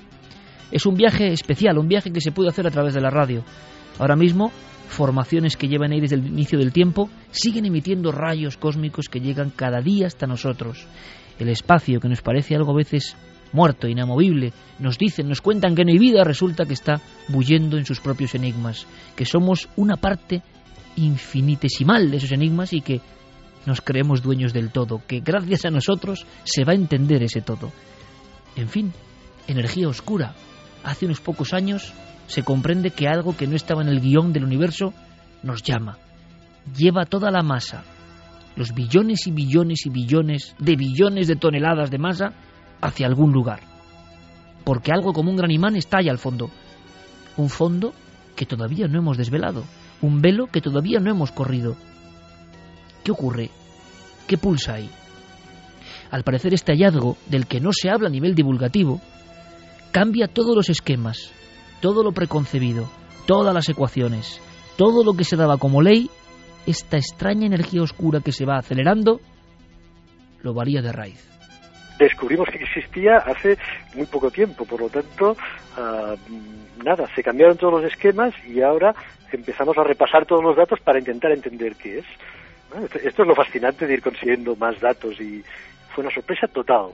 Fue una sorpresa total. Nadie daba un duro por esto. Ya te digo, las, la, se daba por seguro que la, expansión iría siendo frenada por la gravedad, que la gravedad atrae las cosas entre sí, por lo tanto, si dos objetos se van separando, pero hay una fuerza de gravedad que los atrae, pues los va frenando. Y de pronto hay una especie de gravedad negativa, o no sabemos cómo llamarlo, que no, que lo está contrarrestando y empujándolo más deprisa para afuera. Pues, pues ahora sabemos que eso existe, que eso sucede, a no ser que sea algún error en los cálculos, que eso nunca se puede descartar, pero, pero habrá que explicarlo y habrá que mm, buscar una teoría nueva.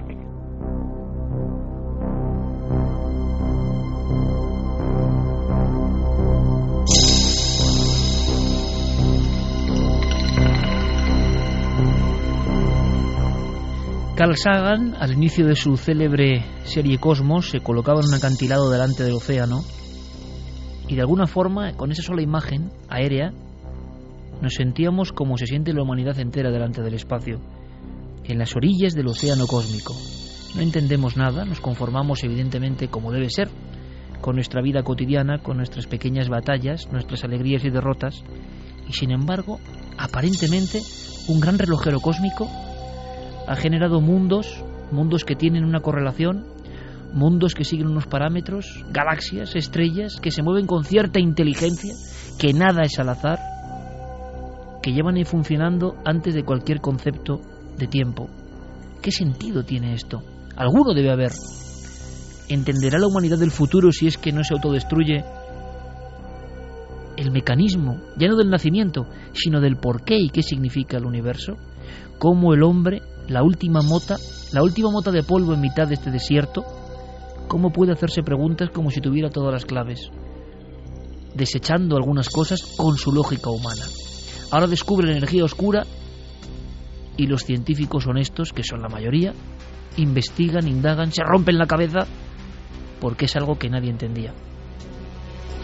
Con este científico, con Ariel Clotet, hablé sobre la gravedad y todo el mundo visualiza a Newton y la manzana que se cae y todo el mundo, incluso ufano, puede decir lo que es la gravedad, una de esas fuerzas fundamentales de la realidad. Y el científico me dijo, no te engañes, Iker. Sabemos qué pasa, sabemos el efecto de la gravedad. Seguimos sin saber lo que es, sin saber por qué algo nos pega hacia algún lugar, por qué no volamos, por qué nos algo nos sujeta, en nuestro caso hacia el suelo. Y la gravedad tiene un impacto en todo el universo. Es una fuerza que domina al parecer todo el universo y que nadie sabe lo que es todavía. Cuando uno con palabras sencillas habla con un hombre de ciencia que habla y descubre con palabras sencillas, empieza a entender algunas cosas, sobre todo lo poco que sabemos. Porque claro, energía oscura, poca gente, yo creo, que no sea científica, conocía esto, esa especie de tenaza que lleva el universo hacia alguna dirección concreta. Pero sabíamos todos más o menos de titulares, ¿verdad, amigos y amigas? Materia oscura. Lo sabíamos, lo leíamos, pero tampoco lo entendíamos muy bien. Es decir, en ese universo estrellado que se asoma a nuestros ojos o a los ojos de alma a través del observatorio, resulta que todo lo que vemos es una parte ínfima del universo. Que hay otra parte, esa oscuridad que no entendemos, que está llena de estructuras y de cosas que no concebimos, pero que existen. Simplemente no podemos verlas. Es una especie de universo paralelo e invisible. Me parece ciencia ficción, le preguntaba a este científico. Y me hablaba así, de esa cosa que ellos tampoco acaban de entender muy bien, y lo único que saben es que está, delante del telescopio, en esas distancias siderales, ahí está la materia oscura, y porque nosotros no la entendamos o no la comprendamos, no va a dejar de estar. ¿Qué ocurrirá en la materia oscura en los sueños del hombre cuando no somos conscientes? bueno, no, podemos porque el nombre de oscura no, es porque sea oscura, que, que sí, porque no, no emite luz, pero también es un poco un nombre metafórico porque no conocemos exactamente lo que es. Tiene un puntito de misterioso porque por el movimiento de los cuerpos podemos calcular la, la, materia y la velocidad, podemos medirla y entonces calcular la masa. Y hemos visto que hay más masa en el universo, hay más cosas de las que podemos ver. Todo lo que podemos ver, las estrellas, las galaxias y todo esto, es el 5, el 10% de todo lo que hay. De manera que la materia oscura es algo fantástico porque es algo que está allí fuera, que sabemos que está, que existe, pero que no lo podemos ver, ni siquiera sabemos lo que es. Y esto, quieras que no, despierta la curiosidad de una manera tremenda.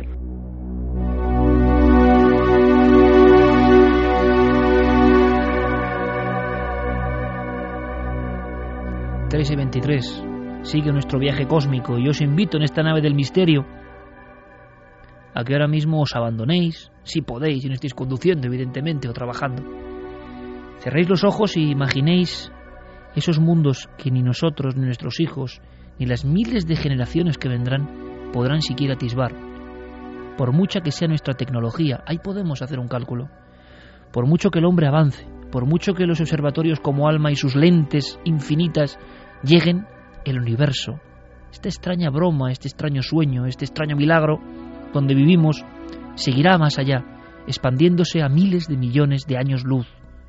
Y ahí habrá estructuras, visibles e invisibles. Habrá fuerzas desconocidas interactuando. Habrá estallidos de partículas. Habrá galaxias y estrellas que nacen y mueren todos los días. Y nosotros no hemos tenido nada que ver con eso. Y nos preguntamos quién ha tenido que ver o qué ha tenido que ver. Una respuesta sencilla es pensar en el azar. Cuando uno simplemente ve las filmaciones, por ejemplo, del telescopio Hubble, ante esa belleza, ante esa creación, es muy difícil pensar en el simple azar. Y si no es azar, ¿bajo qué plan estamos viviendo? ¿Y por qué no entendemos casi nada? Muchos científicos son capaces, claro que sí, de hacerse estas preguntas. Esa materia oscura no se puede ni definir, está en algún sitio.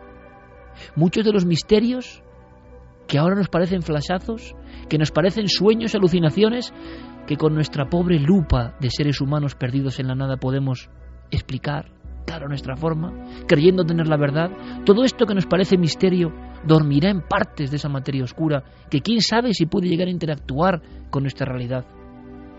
Todos esos sueños y fantasías para algunos pueden manifestarse o decirnos algo o ser una señal de esos mundos que en el espacio existen y de los que no tenemos ni la más remota idea, solo que ahí están, desafiantes a veces. Materia oscura es enorme. Lo conocido del espacio es un 4%. Lo visible del espacio, aunque hemos llegado a niveles prácticamente de ciencia ficción, es un 4%.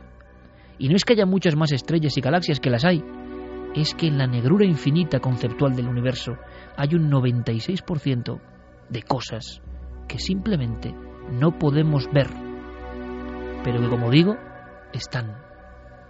Es enorme, es la mayor parte. Lo que vemos, las estrellas, la luz, nosotros, es una parte pequeñísima, es una, fracción muy pequeña, el 5 o el 10% del universo. Pues no lo sabemos, se ha pensado que pueden ser partículas subatómicas, los neutrinos se pensó durante un tiempo porque tienen muy poca masa, pero hay muchísimos, pero luego cuando se calculó se vio que no. Pueden haber mm, agujeros negros que no vemos, no lo sabemos. La verdad es que no lo sabemos. Cualquier cosa puede ser. Es bonito a las 3 y 26 hablar con un científico del Consejo Superior de Investigaciones Científicas con esta humildad ante lo desconocido. Desde pequeño, cuando vi Cosmos, hubo un término que me sorprendió. Hubo un término que algunos, y quizá me estén escuchando, buenos amigos ufólogos, que en el fondo son niños grandes que sueñan, como yo, con la posibilidad de que los seres del espacio, ¿por qué no?, hayan venido, nos hayan visitado, nos hayan instruido, nos hayan creado, quién sabe si es imagen y semejanza, y luego, evidentemente, viendo el resultado a veces, se hayan marchado muy lejos. Ha habido grupos ufológicos como el grupo Quasar, de mi amigo Saturnino Mendoza, que fue histórico en Extremadura. Y todos adoptamos al principio de los 80 ese término como misterio puro y duro. Los cuásares son formaciones que están en los límites del espacio visible, en la última frontera. En la última frontera hay chorros impresionantes de luz que parten de lugares y esa luz del principio y confín del universo, del principio de las cosas, llega hasta nosotros, atraviesa nuestro cuerpo, nos escanea constantemente y no sabemos lo que son. Los cuásares, esas fuentes para algunos de vida al final del espacio, siguen siendo observados y con toda nuestra tecnología, con todos nuestros medios, no hemos logrado. Siguen siendo un punto ínfimo, poderosísimo, pero no podemos acercarnos. Es la gran batalla del hombre. El hombre con todos los medios abandonó los mares y se lanzó al espacio. Pero los cuásares todavía, esta misma noche, están demasiado lejos en su propio misterio. Primero se pensó que eran estrellas. Por eso llaman cuásar, porque quiere decir cuasi estrellas, cuasistar en, en inglés. Pues se llamaban cuásares porque eran como estrellas, se veía que emitían luz pero cuando se vio la distancia estaban en los límites del universo observable, estaban lejísimos. Y entonces, estando tan lejos, si los podíamos ver, quería decir que emitían una cantidad de energía tremenda. Era como si una estrella emitiese tanta luz como una galaxia. Entonces, durante mucho tiempo eh, fueron un misterio, estaban ahí lejísimos, son los objetos más lejanos que, tenemos noticia, que, que podemos detectar, y emiten una cantidad de energía tremenda. Ahora pensamos que pueden ser núcleos de galaxias en formación, pero la verdad es que la cosa aún está bastante, ah, bastante en el aire. Esta era mi idea, demostraros en la voz de un científico y no la mía, la mía puede poner en todo caso poesía o, o mala poesía, que sabemos muy poco y que somos funambulistas, estamos en el aire de casi todo, muy lejos de nuestras glorias y miserias, de nuestras preocupaciones, mucho más allá de nuestra muerte, mucho más allá de la muerte de todos los seres del mundo y de todas las generaciones, los cuásares, en los límites de ese universo que se expande, seguirán con su extraño ritual de billones de mundos en una misteriosa danza que nadie entiende y que se puso en marcha algún día y que tiene que tener un significado. Desde esos confines del universo llegan los rayos cósmicos. Sería el último misterio, habría muchos más, cien, dice Daniel, solo sobre estos aspectos. Pero me gustaría traeros, como un embajador de lo cósmico, el misterio de los rayos que llegan de lo más lejano, que atraviesan con gran fuerza el universo, a velocidades casi infinitas, que solo ocurren de vez en cuando, que nos irradian y que como el cometa se marchan después de habernos cegado, aunque no los veamos, aunque no seamos conscientes, aunque solo los grandes observatorios empiecen a atisbarlos. Los rayos cósmicos serían, junto a la energía oscura y la materia oscura, el último gran secreto, aunque seguro que hay millones aguardando del universo. Sí, los rayos cósmicos son muy divertidos porque hay dos tipos de rayos cósmicos. Hace, hace relativamente poco, hace unas pocas semanas, descubrieron que el origen de los rayos, de, la mayor parte de los rayos cósmicos eran emisiones procedentes de antiguas supernovas, de estrellas que habían explotado y emitían una gran cantidad de radiación. Y como el espacio es muy grande, pues siempre hay alguna estrella en cualquier dirección que, llega. Yo pensé que, ay, ya me han chafado uno de los enigmas, ha dejado de serlo. Pero no, porque hay un tipo de rayos cósmicos muy concreto, con mucha energía, por eso se llaman rayos cósmicos ultraenergéticos, que tienen demasiada energía. Según las teorías que, que, manejamos, tendrían que haber perdido energía por el camino. Y, en cambio no lo han perdido. No sabemos de dónde vienen, no sabemos qué fenómeno los, los genera. Pero son de los fenómenos de radiaciones más, más fuertes y más potentes que hay. Que, llegan muy pocos a la Tierra, ¿eh? se detectan media docena por año nada más de rayos que llegan. Y estos extremadamente potentes pues son uno de los misterios que todavía tenemos que saber de dónde vienen. ¿De dónde vienen? ¿Dónde y en qué momento nacieron? ¿Qué pasó en el instante previo, en el segundo antes de la gran explosión? ¿Por qué todo el universo parece ser estaba concentrado en un punto y de ahí toda la realidad que conocemos? ¿Quién puso ese punto ahí? ¿Es posible que antes de ese inicio hubiese otras cosas que desconocemos? En el fondo, todo esto parece un inmenso sueño, una locura. Y como digo, ha habido muchos que simplemente mirando al océano cósmico han perdido sus cabales. No es difícil. Yo recomiendo que con una música como esta, una noche como esta, os asoméis, si es posible, ¿por qué no? Con vuestros hijos, si los tenéis, con vuestra pareja, y durante unos minutos miréis a las estrellas, miréis al firmamento, y os sintáis parte de ese firmamento. A veces, sobre todo en las pequeñas biografías, una visión con impacto, una visión emocional muy fuerte, un impacto psíquico poderoso, un maravillarse con algo, nos condiciona la vida y quizá la haga más venturosa y más apasionada.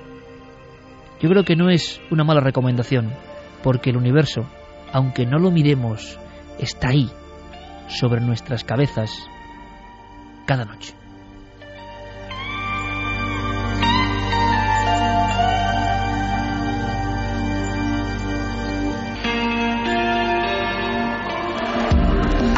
Nunca antes habías estado tan cerca de lo desconocido.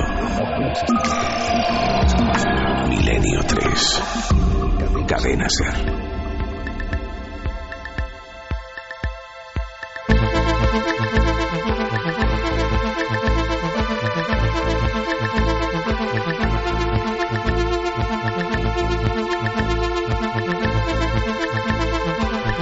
Y justo a las 73 acaba este viaje, termina, pero el siguiente lo podéis hacer vosotros. Es muy sencillo, hemos dado las pautas, lo desconocemos casi todo, y eso no es algo maravilloso. Como seguro, maravillas guardan vuestros mensajes, Fermín Agustí, compañero. Hola Iker, eh, Sergio nos comenta, a lo que el hombre tiene miedo es a descubrir que hay vida más inteligente y avanzada a la nuestra, o ya se sabe.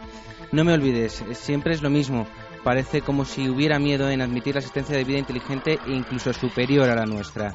Ana Romero, cada vez parece más real que Marte albergó vida. ¿Está totalmente extinguida esta vida? ¿Por qué?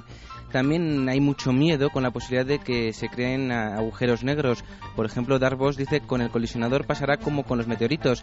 Está todo controlado hasta que ocurre algo. Pedro Cabrera nos dice, algunos físicos son de la opinión de que en el caso de producirse microagujeros negros se desintegrarían con la misma velocidad con que se crean. Álvaro también nos cuenta, tanto avance tecnológico y tan frágiles nos están generando una gran sensación de inseguridad. Así somos. Pérdicas Berre nos dice que resolver el problema de los agujeros negros es el poder absoluto.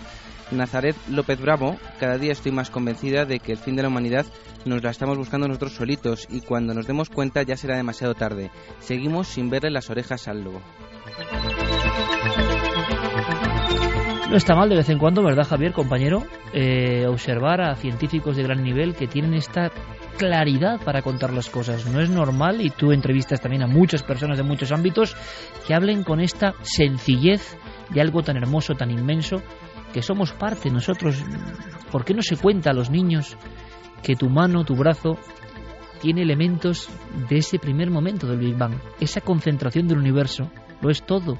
Todos los elementos con los que se construye la materia del mundo de hoy y para siempre, estuvieron, nosotros estuvimos. De alguna forma las moléculas que componen nuestro cuerpo estuvieron en ese inicio de los inicios. Y entonces se produce una especie de el universo es una cosa y yo soy otra, ¿no? Que es algo incomprensible. Y a veces simplemente las explicaciones sencillas nos vuelven a reconectar, ¿no?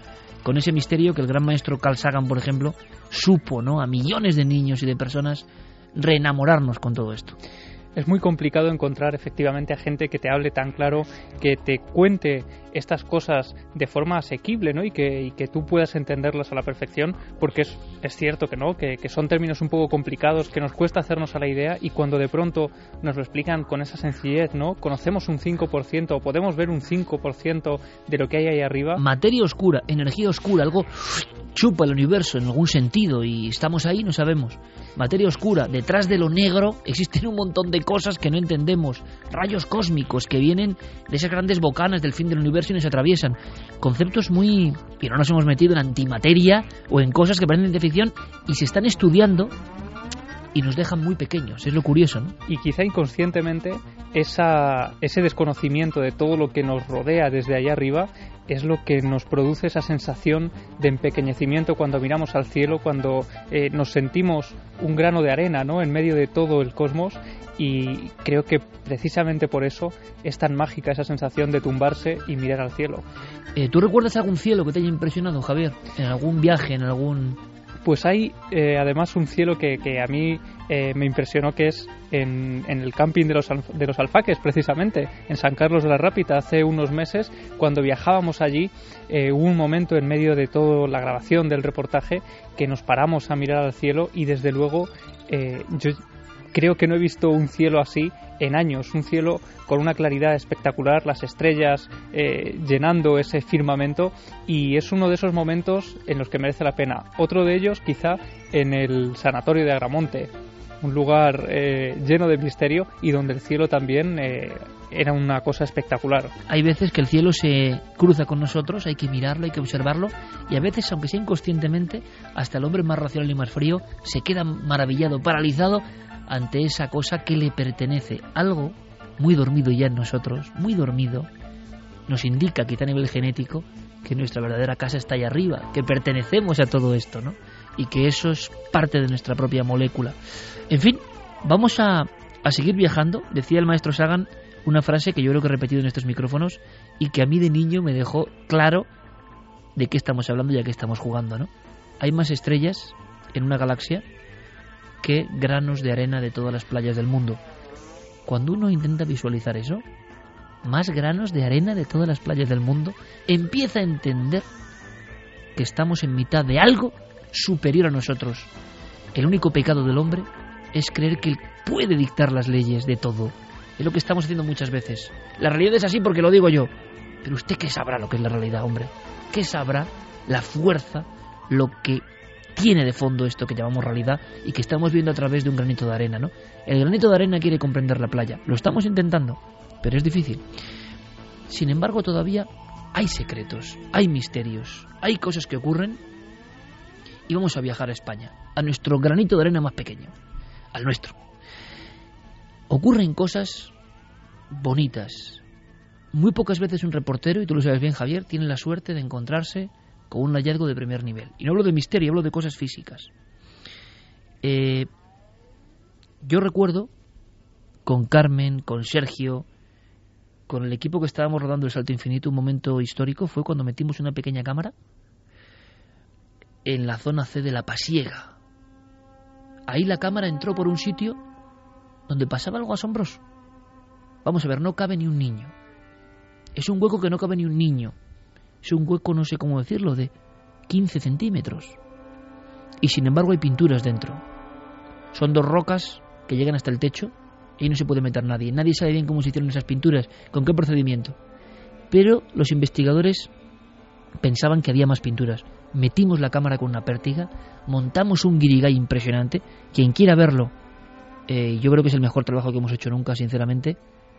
Se llama El Salto Infinito y está en ikerjiménez.com. Podéis pulsarlo ahí, lo tiene Guillermo León. Cuando entra la cámara, empiezan a verse otras figuras que no se habían visto desde hacía miles de años. Un pájaro invertido, una serie de, de ciervos. Alguien los había dibujado de una forma que no entendemos en un lugar inaccesible. Algo parecido, algo parecido, y es muy bonita la historia, le ha pasado a Nacho Ares. Y yo creo que él se lo merece en el sentido de que siempre está persiguiendo las claves desconocidas ¿no? y remotas del pasado. Yo le encargué un trabajo. Javier Sierra dio el primer pistoletazo. El diario La Crónica de León hablaba de unas extrañas pinturas en un pueblo concreto. Como a veces ocurre, ¿no? Se quita el retablo y aparece algo detrás que nadie esperaba. Y lo que nosotros no esperábamos es que en ese viaje y en otro pueblo, probando, la sorpresa se encontrase con nosotros y detrás del retablo apareciesen cosas y códigos. Códigos que tienen que ver con libros secretos, con el Camino de Santiago, con demonios. Yo recuerdo una serie que a mí me gustó mucho, que se llamaba El Camino de Santiago, que emitió Antena 3 Televisión. Creo que estaba Anthony Quinn y que estaba basada en un relato de Arturo Pérez Reverte. Hay una escena concreta, un momento, y yo no sé si he logrado en algún instante de la larga vida de este programa ponerlo, donde unos restauradores, quitando la cal, la cal se ponía por algo que vamos a aprender ahora, ven cómo aparece un gigantesco Santiago con una pata de oca en el pecho, y Anthony Quinn, si no me equivoco y la memoria no me falla, aterrorizado decía, la hermandad de la oca. Y era un momento como muy de película, ¿no? Los investigadores descubrían algo detrás de lo visible. ¿Es posible que un reportero de cuarto milenio descubra algo que lleva varios siglos escondido? Es posible. Nacho Ares, compañero, buenas noches. ¿Qué tal? Buenas noches, Iker. Gracias por visitarnos estas horas intempestivas. Acabas de llegar de una comarca además con mucha magia, ¿verdad? Con mucho misterio ancestral. La Maragatería, en Astorga, un lugar mágico, como bien dices, que todavía conserva muchos de esos enclaves misteriosos en donde la sorpresa pues nos ha, eh, nos ha gratificado con, con un hallazgo realmente curioso y que nadie esperaba.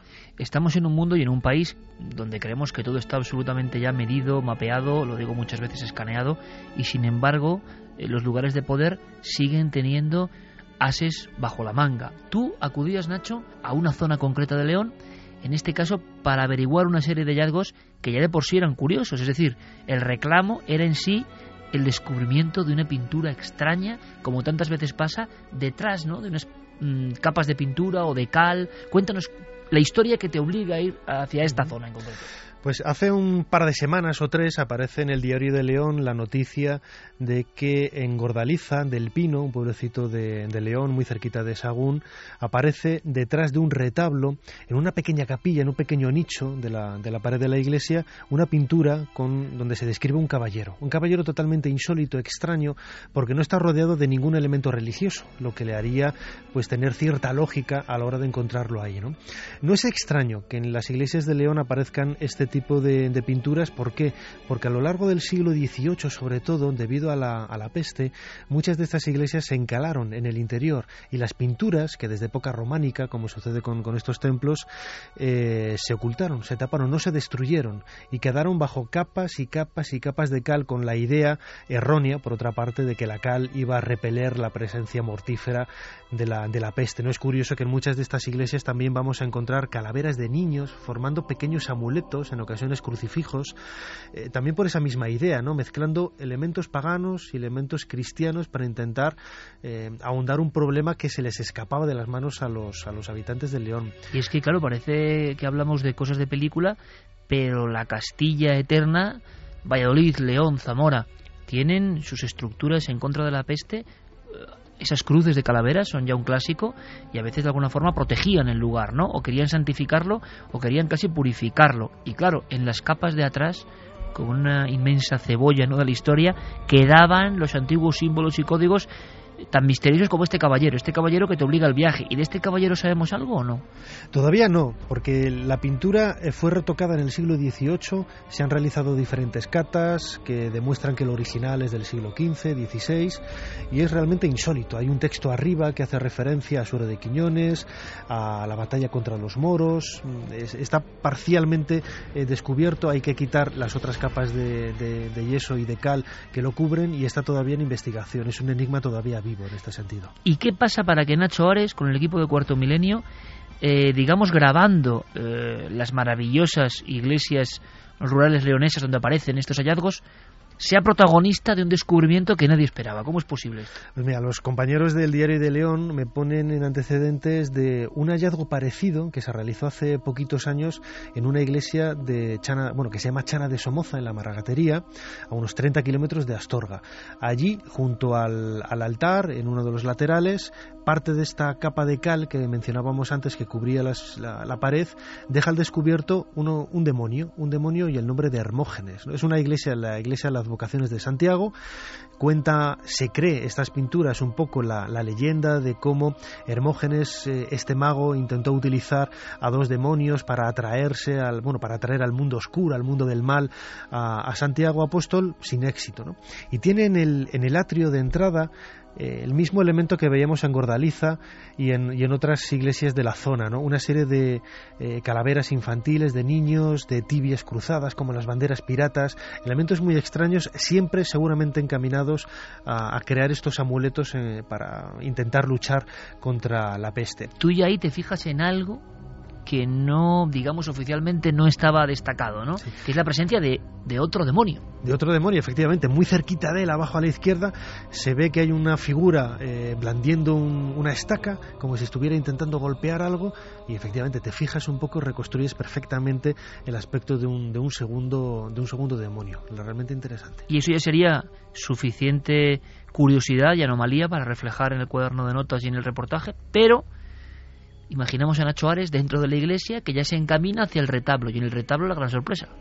Efectivamente, Juan Carlos Campos, el investigador de petroglifos, un perfecto conocedor de la zona, ya me había dicho que a la hora de encalar la, iglesia, seguramente en el, en el siglo XVII, cuando se colocó ese retablo, se habían respetado las pinturas que había detrás, porque en las márgenes del retablo de madera, que hoy está en muy mal estado, necesita una consolidación y restauración por la, por la carcoma, se veía aparecer cierta decoración pictórica, ¿no? como si la cal no hubiera cubierto la, estas pinturas. Y él me llamaba la atención sobre el hecho de que qué curioso que en estos 300, 400 años todos los investigadores que habían catalogado eh, la, descripción pictórica que pudiera haber en el interior del templo nunca se hubieran fijado en lo que había detrás. ¿no? ¿Y qué es lo que hicimos nosotros junto con Paco Rodríguez, el, cámara de, Cuarto Milenio? Bueno, pues me ayudó. Eh, es una rendija muy estrecha en la margen izquierda del retablo y la pared, apenas unos 20 centímetros. Telarañas, de todo, imagino la antigüedad, ¿no? Absolutamente. ¿Y tú qué sientes en ese momento, Nacho? ¿Sabes? Intuyes que algo va a pasar, ¿no? Yo creo que ese momento es que es, es puro, no sé cómo decirte, me recuerda a aquella serie de Camino de Santiago o tipo Código da Vinci, ¿no? Buscando los códigos detrás de una lámina, de un retablo que nadie ha movido desde el siglo XVIII por lo menos. Sí, mira, yo cuando viajo mm, en, los viajes de, de reportero siempre suelo llevar una cámara pequeñita de fotografía que graba en vídeo Full HD y en más de una ocasión yo la he dejado colgar por pozos, por aperturas, pequeñas oquedades, intentando ver qué había detrás. Nunca había encontrado nada. Y en esta ocasión, por primera vez, hace dos días, me encuentro por pues, una de las mayores sorpresas de mi vida. No solamente como leonés, porque yo soy de, de allí, es, es, mi tierra, sino que además venía a confirmar un poco las sospechas que otros compañeros, Juan Carlos, Juan Carlos Campos, me había manifestado. ¿no? Imagínate la, la sorpresa y cómo el, el vello se me eriza en el momento de eh, introducir la mano izquierda por detrás del del retablo, hacer un pequeño paneo de arriba abajo, un barrido, y luego sacar la cámara, dar al reproductor y encontrarme con una figura sorprendente de Santiago que nadie había visto en los últimos 400 años. ¿Y qué es el personaje? Porque además es un personaje considerable, ¿no? Y de gran tamaño. Claro, el protagonista de la, de la iglesia, Santiago. Aparece una inscripción arriba que dice Jacob, Jacobo, que es el, nombre, es lo mismo que, que, Santiago, y se le ve perfectamente a él. Lo pudimos luego fotografiar y grabar perfectamente en, en vídeo con la cámara pequeñita. Eh, sale con su bastón, con su callado, la, el, el sombrero de peregrino, el hábito de peregrino, la calabaza en el, en el bastón y en la mano porta un libro, que es un, además un, un elemento bastante extraño en la iconografía de, de Santiago. ¿no? Preguntándole a, Juan Carlos Campos, este investigador local, bueno, él claro, se emocionó tanto por el descubrimiento que, que, decía, de, Nacho, enhorabuena lo que acabas de descubrir. Yo también quería compartir con él un poco ese, ese éxito porque él, él era quien me había dado la idea ¿no? para introducir un poco la, la cámara por detrás. ¿no? Y, y, él me decía que bien podría ser una representación de ese libro de la Biblia o bien del propio Codex Calixtinus, que es una representación, no deja de ser curioso, El famoso ¿no? libro, el famoso muchos libro amigos y amigas estarán pensando, el famoso libro eh, robado hace poco tiempo y, y devuelto, ¿no? o localizado, y que tantos ríos de tinta hecho correr. Eh, es impresionante porque habrá que estudiar esa figura, pero todo esto nos demuestra, Nacho, que, claro, cuántas cosas puede haber ocultas todavía eh, en esa Castilla y en cualquier lugar de España, ¿no? Eh, detrás de retablos, detrás de capas de cal, pero eh, curiosamente en esa misma iglesia un demonio que no se conocía, un Santiago con un manuscrito, un libro que no sabemos qué es. Hombre, quedará el estudio, quedará para historiadores también y para expertos, pero qué curioso, a veces como ocurre, tú lo sabes muy bien en la arqueología, no es precisamente el estudio sistemático, sino la emoción, el arrojo, el riesgo en ocasiones, el que te lleva al hallazgo, ¿no? Y el que hace que esa pieza ya pase a formar parte de lo conocido cuando llevaba en la penumbra cientos de años, hay que pensarlo. Claro que sí, además hay que pensar, como decía antes, que el retablo está en, malas condiciones, necesita una restauración. Eh, Doña Asunción, la mujer que me abrió la, iglesia, estaba pendiente de todo lo que yo hacía. Yo le pedí permiso en todo momento para poder subirme al, lugar donde lo hice con todo el cuidado del, mundo. Nunca me apoyé en el propio retablo para, para no dañarlo. Y hay que pensar que este tipo de, de, de hallazgos lo que nos hace ver es la realidad de estos lugares sagrados, que incluso, fíjate, en el siglo XVII es por así decirlo, podríamos eh, decirlo sin, eh, sin, temor a equivocarnos, se cegó. Es decir, al encalar todas las paredes, que seguramente están todas cubiertas de pinturas bueno, en todo el perímetro del, del, templo, lo que se hacía era cegar el monumento. Hemos y, perdido, y ocultar su poder también de alguna efectivamente, forma. el lugar no deja de ser un lugar sagrado, ¿eh? pero hemos cegado hemos cegado el verdadero sentido de esa magia de las pinturas que cubrían la iglesia de, de, Chana de Somoza, que por la tipología, yo tampoco soy experto en este tipo de cosas, pero parece ser unas pinturas del siglo XV, del siglo XVI a, a lo sumo. Que ¿no? se dice pronto, totalmente desconocidas y que no parecían ningún catálogo de estudioso oficial, ¿no? Yo creo que es un momento muy emocionante y por eso queríamos compartirlo con toda la audiencia. Nacho Ares, eh, encabezando un equipo de cuarto milenio, descubre pinturas que estaban ocultas, pinturas que son parte de nuestra historia y de la historia de los leoneses, ¿no? Yo creo que es un premio maravilloso, Nacho, enhorabuena y que, y que siga la aventura, que siga la búsqueda y que animemos a muchas personas y a grandes investigadores locales que hay con muchísimas ganas, a veces con pocos medios, porque estos estas sorpresas, ¿no? estos ases debajo de la manga, decíamos, de la propia historia, están ahí para ser descubiertos. Un abrazo muy grande, compañero. Gracias y seguiremos la investigación. Muchas gracias, Iker. Buenas noches. Enhorabuena. Gracias.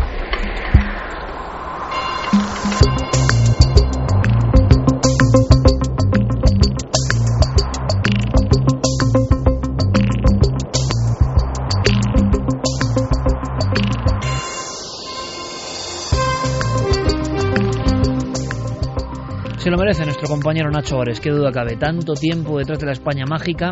Qué bonito eso, Nacho, de cegar un lugar sagrado, encalarlo, por lo tanto, limitar su poder, eh, confundir a las imágenes, variar el sentido real de todo eso, ¿no? Es como si nosotros entrásemos en una caverna prehistórica, y nos, que se ha hecho, ¿eh? Y nos ponemos a hacer grafitis por encima. Ya no tiene sentido ni esa fórmula gestada ahí mágicamente puede tener su mismo efecto, claro. No os preocupéis que nuestro compañero Diego Marañón estará la semana que viene como un clavo, con su créalo o no, con mucha expectación, por supuesto, y además en breve con Diego Marañón alguna que otra sorpresa, siempre siempre tratándose de él agradable, cómo no. Pero terminamos con mensajes porque al final el hallazgo de Nacho nos ha llevado casi al límite, merecía la pena, se puede decir en titulares, cuarto milenio descubre pinturas que estaban ocultas desde hacía por lo menos 300 años. No está mal.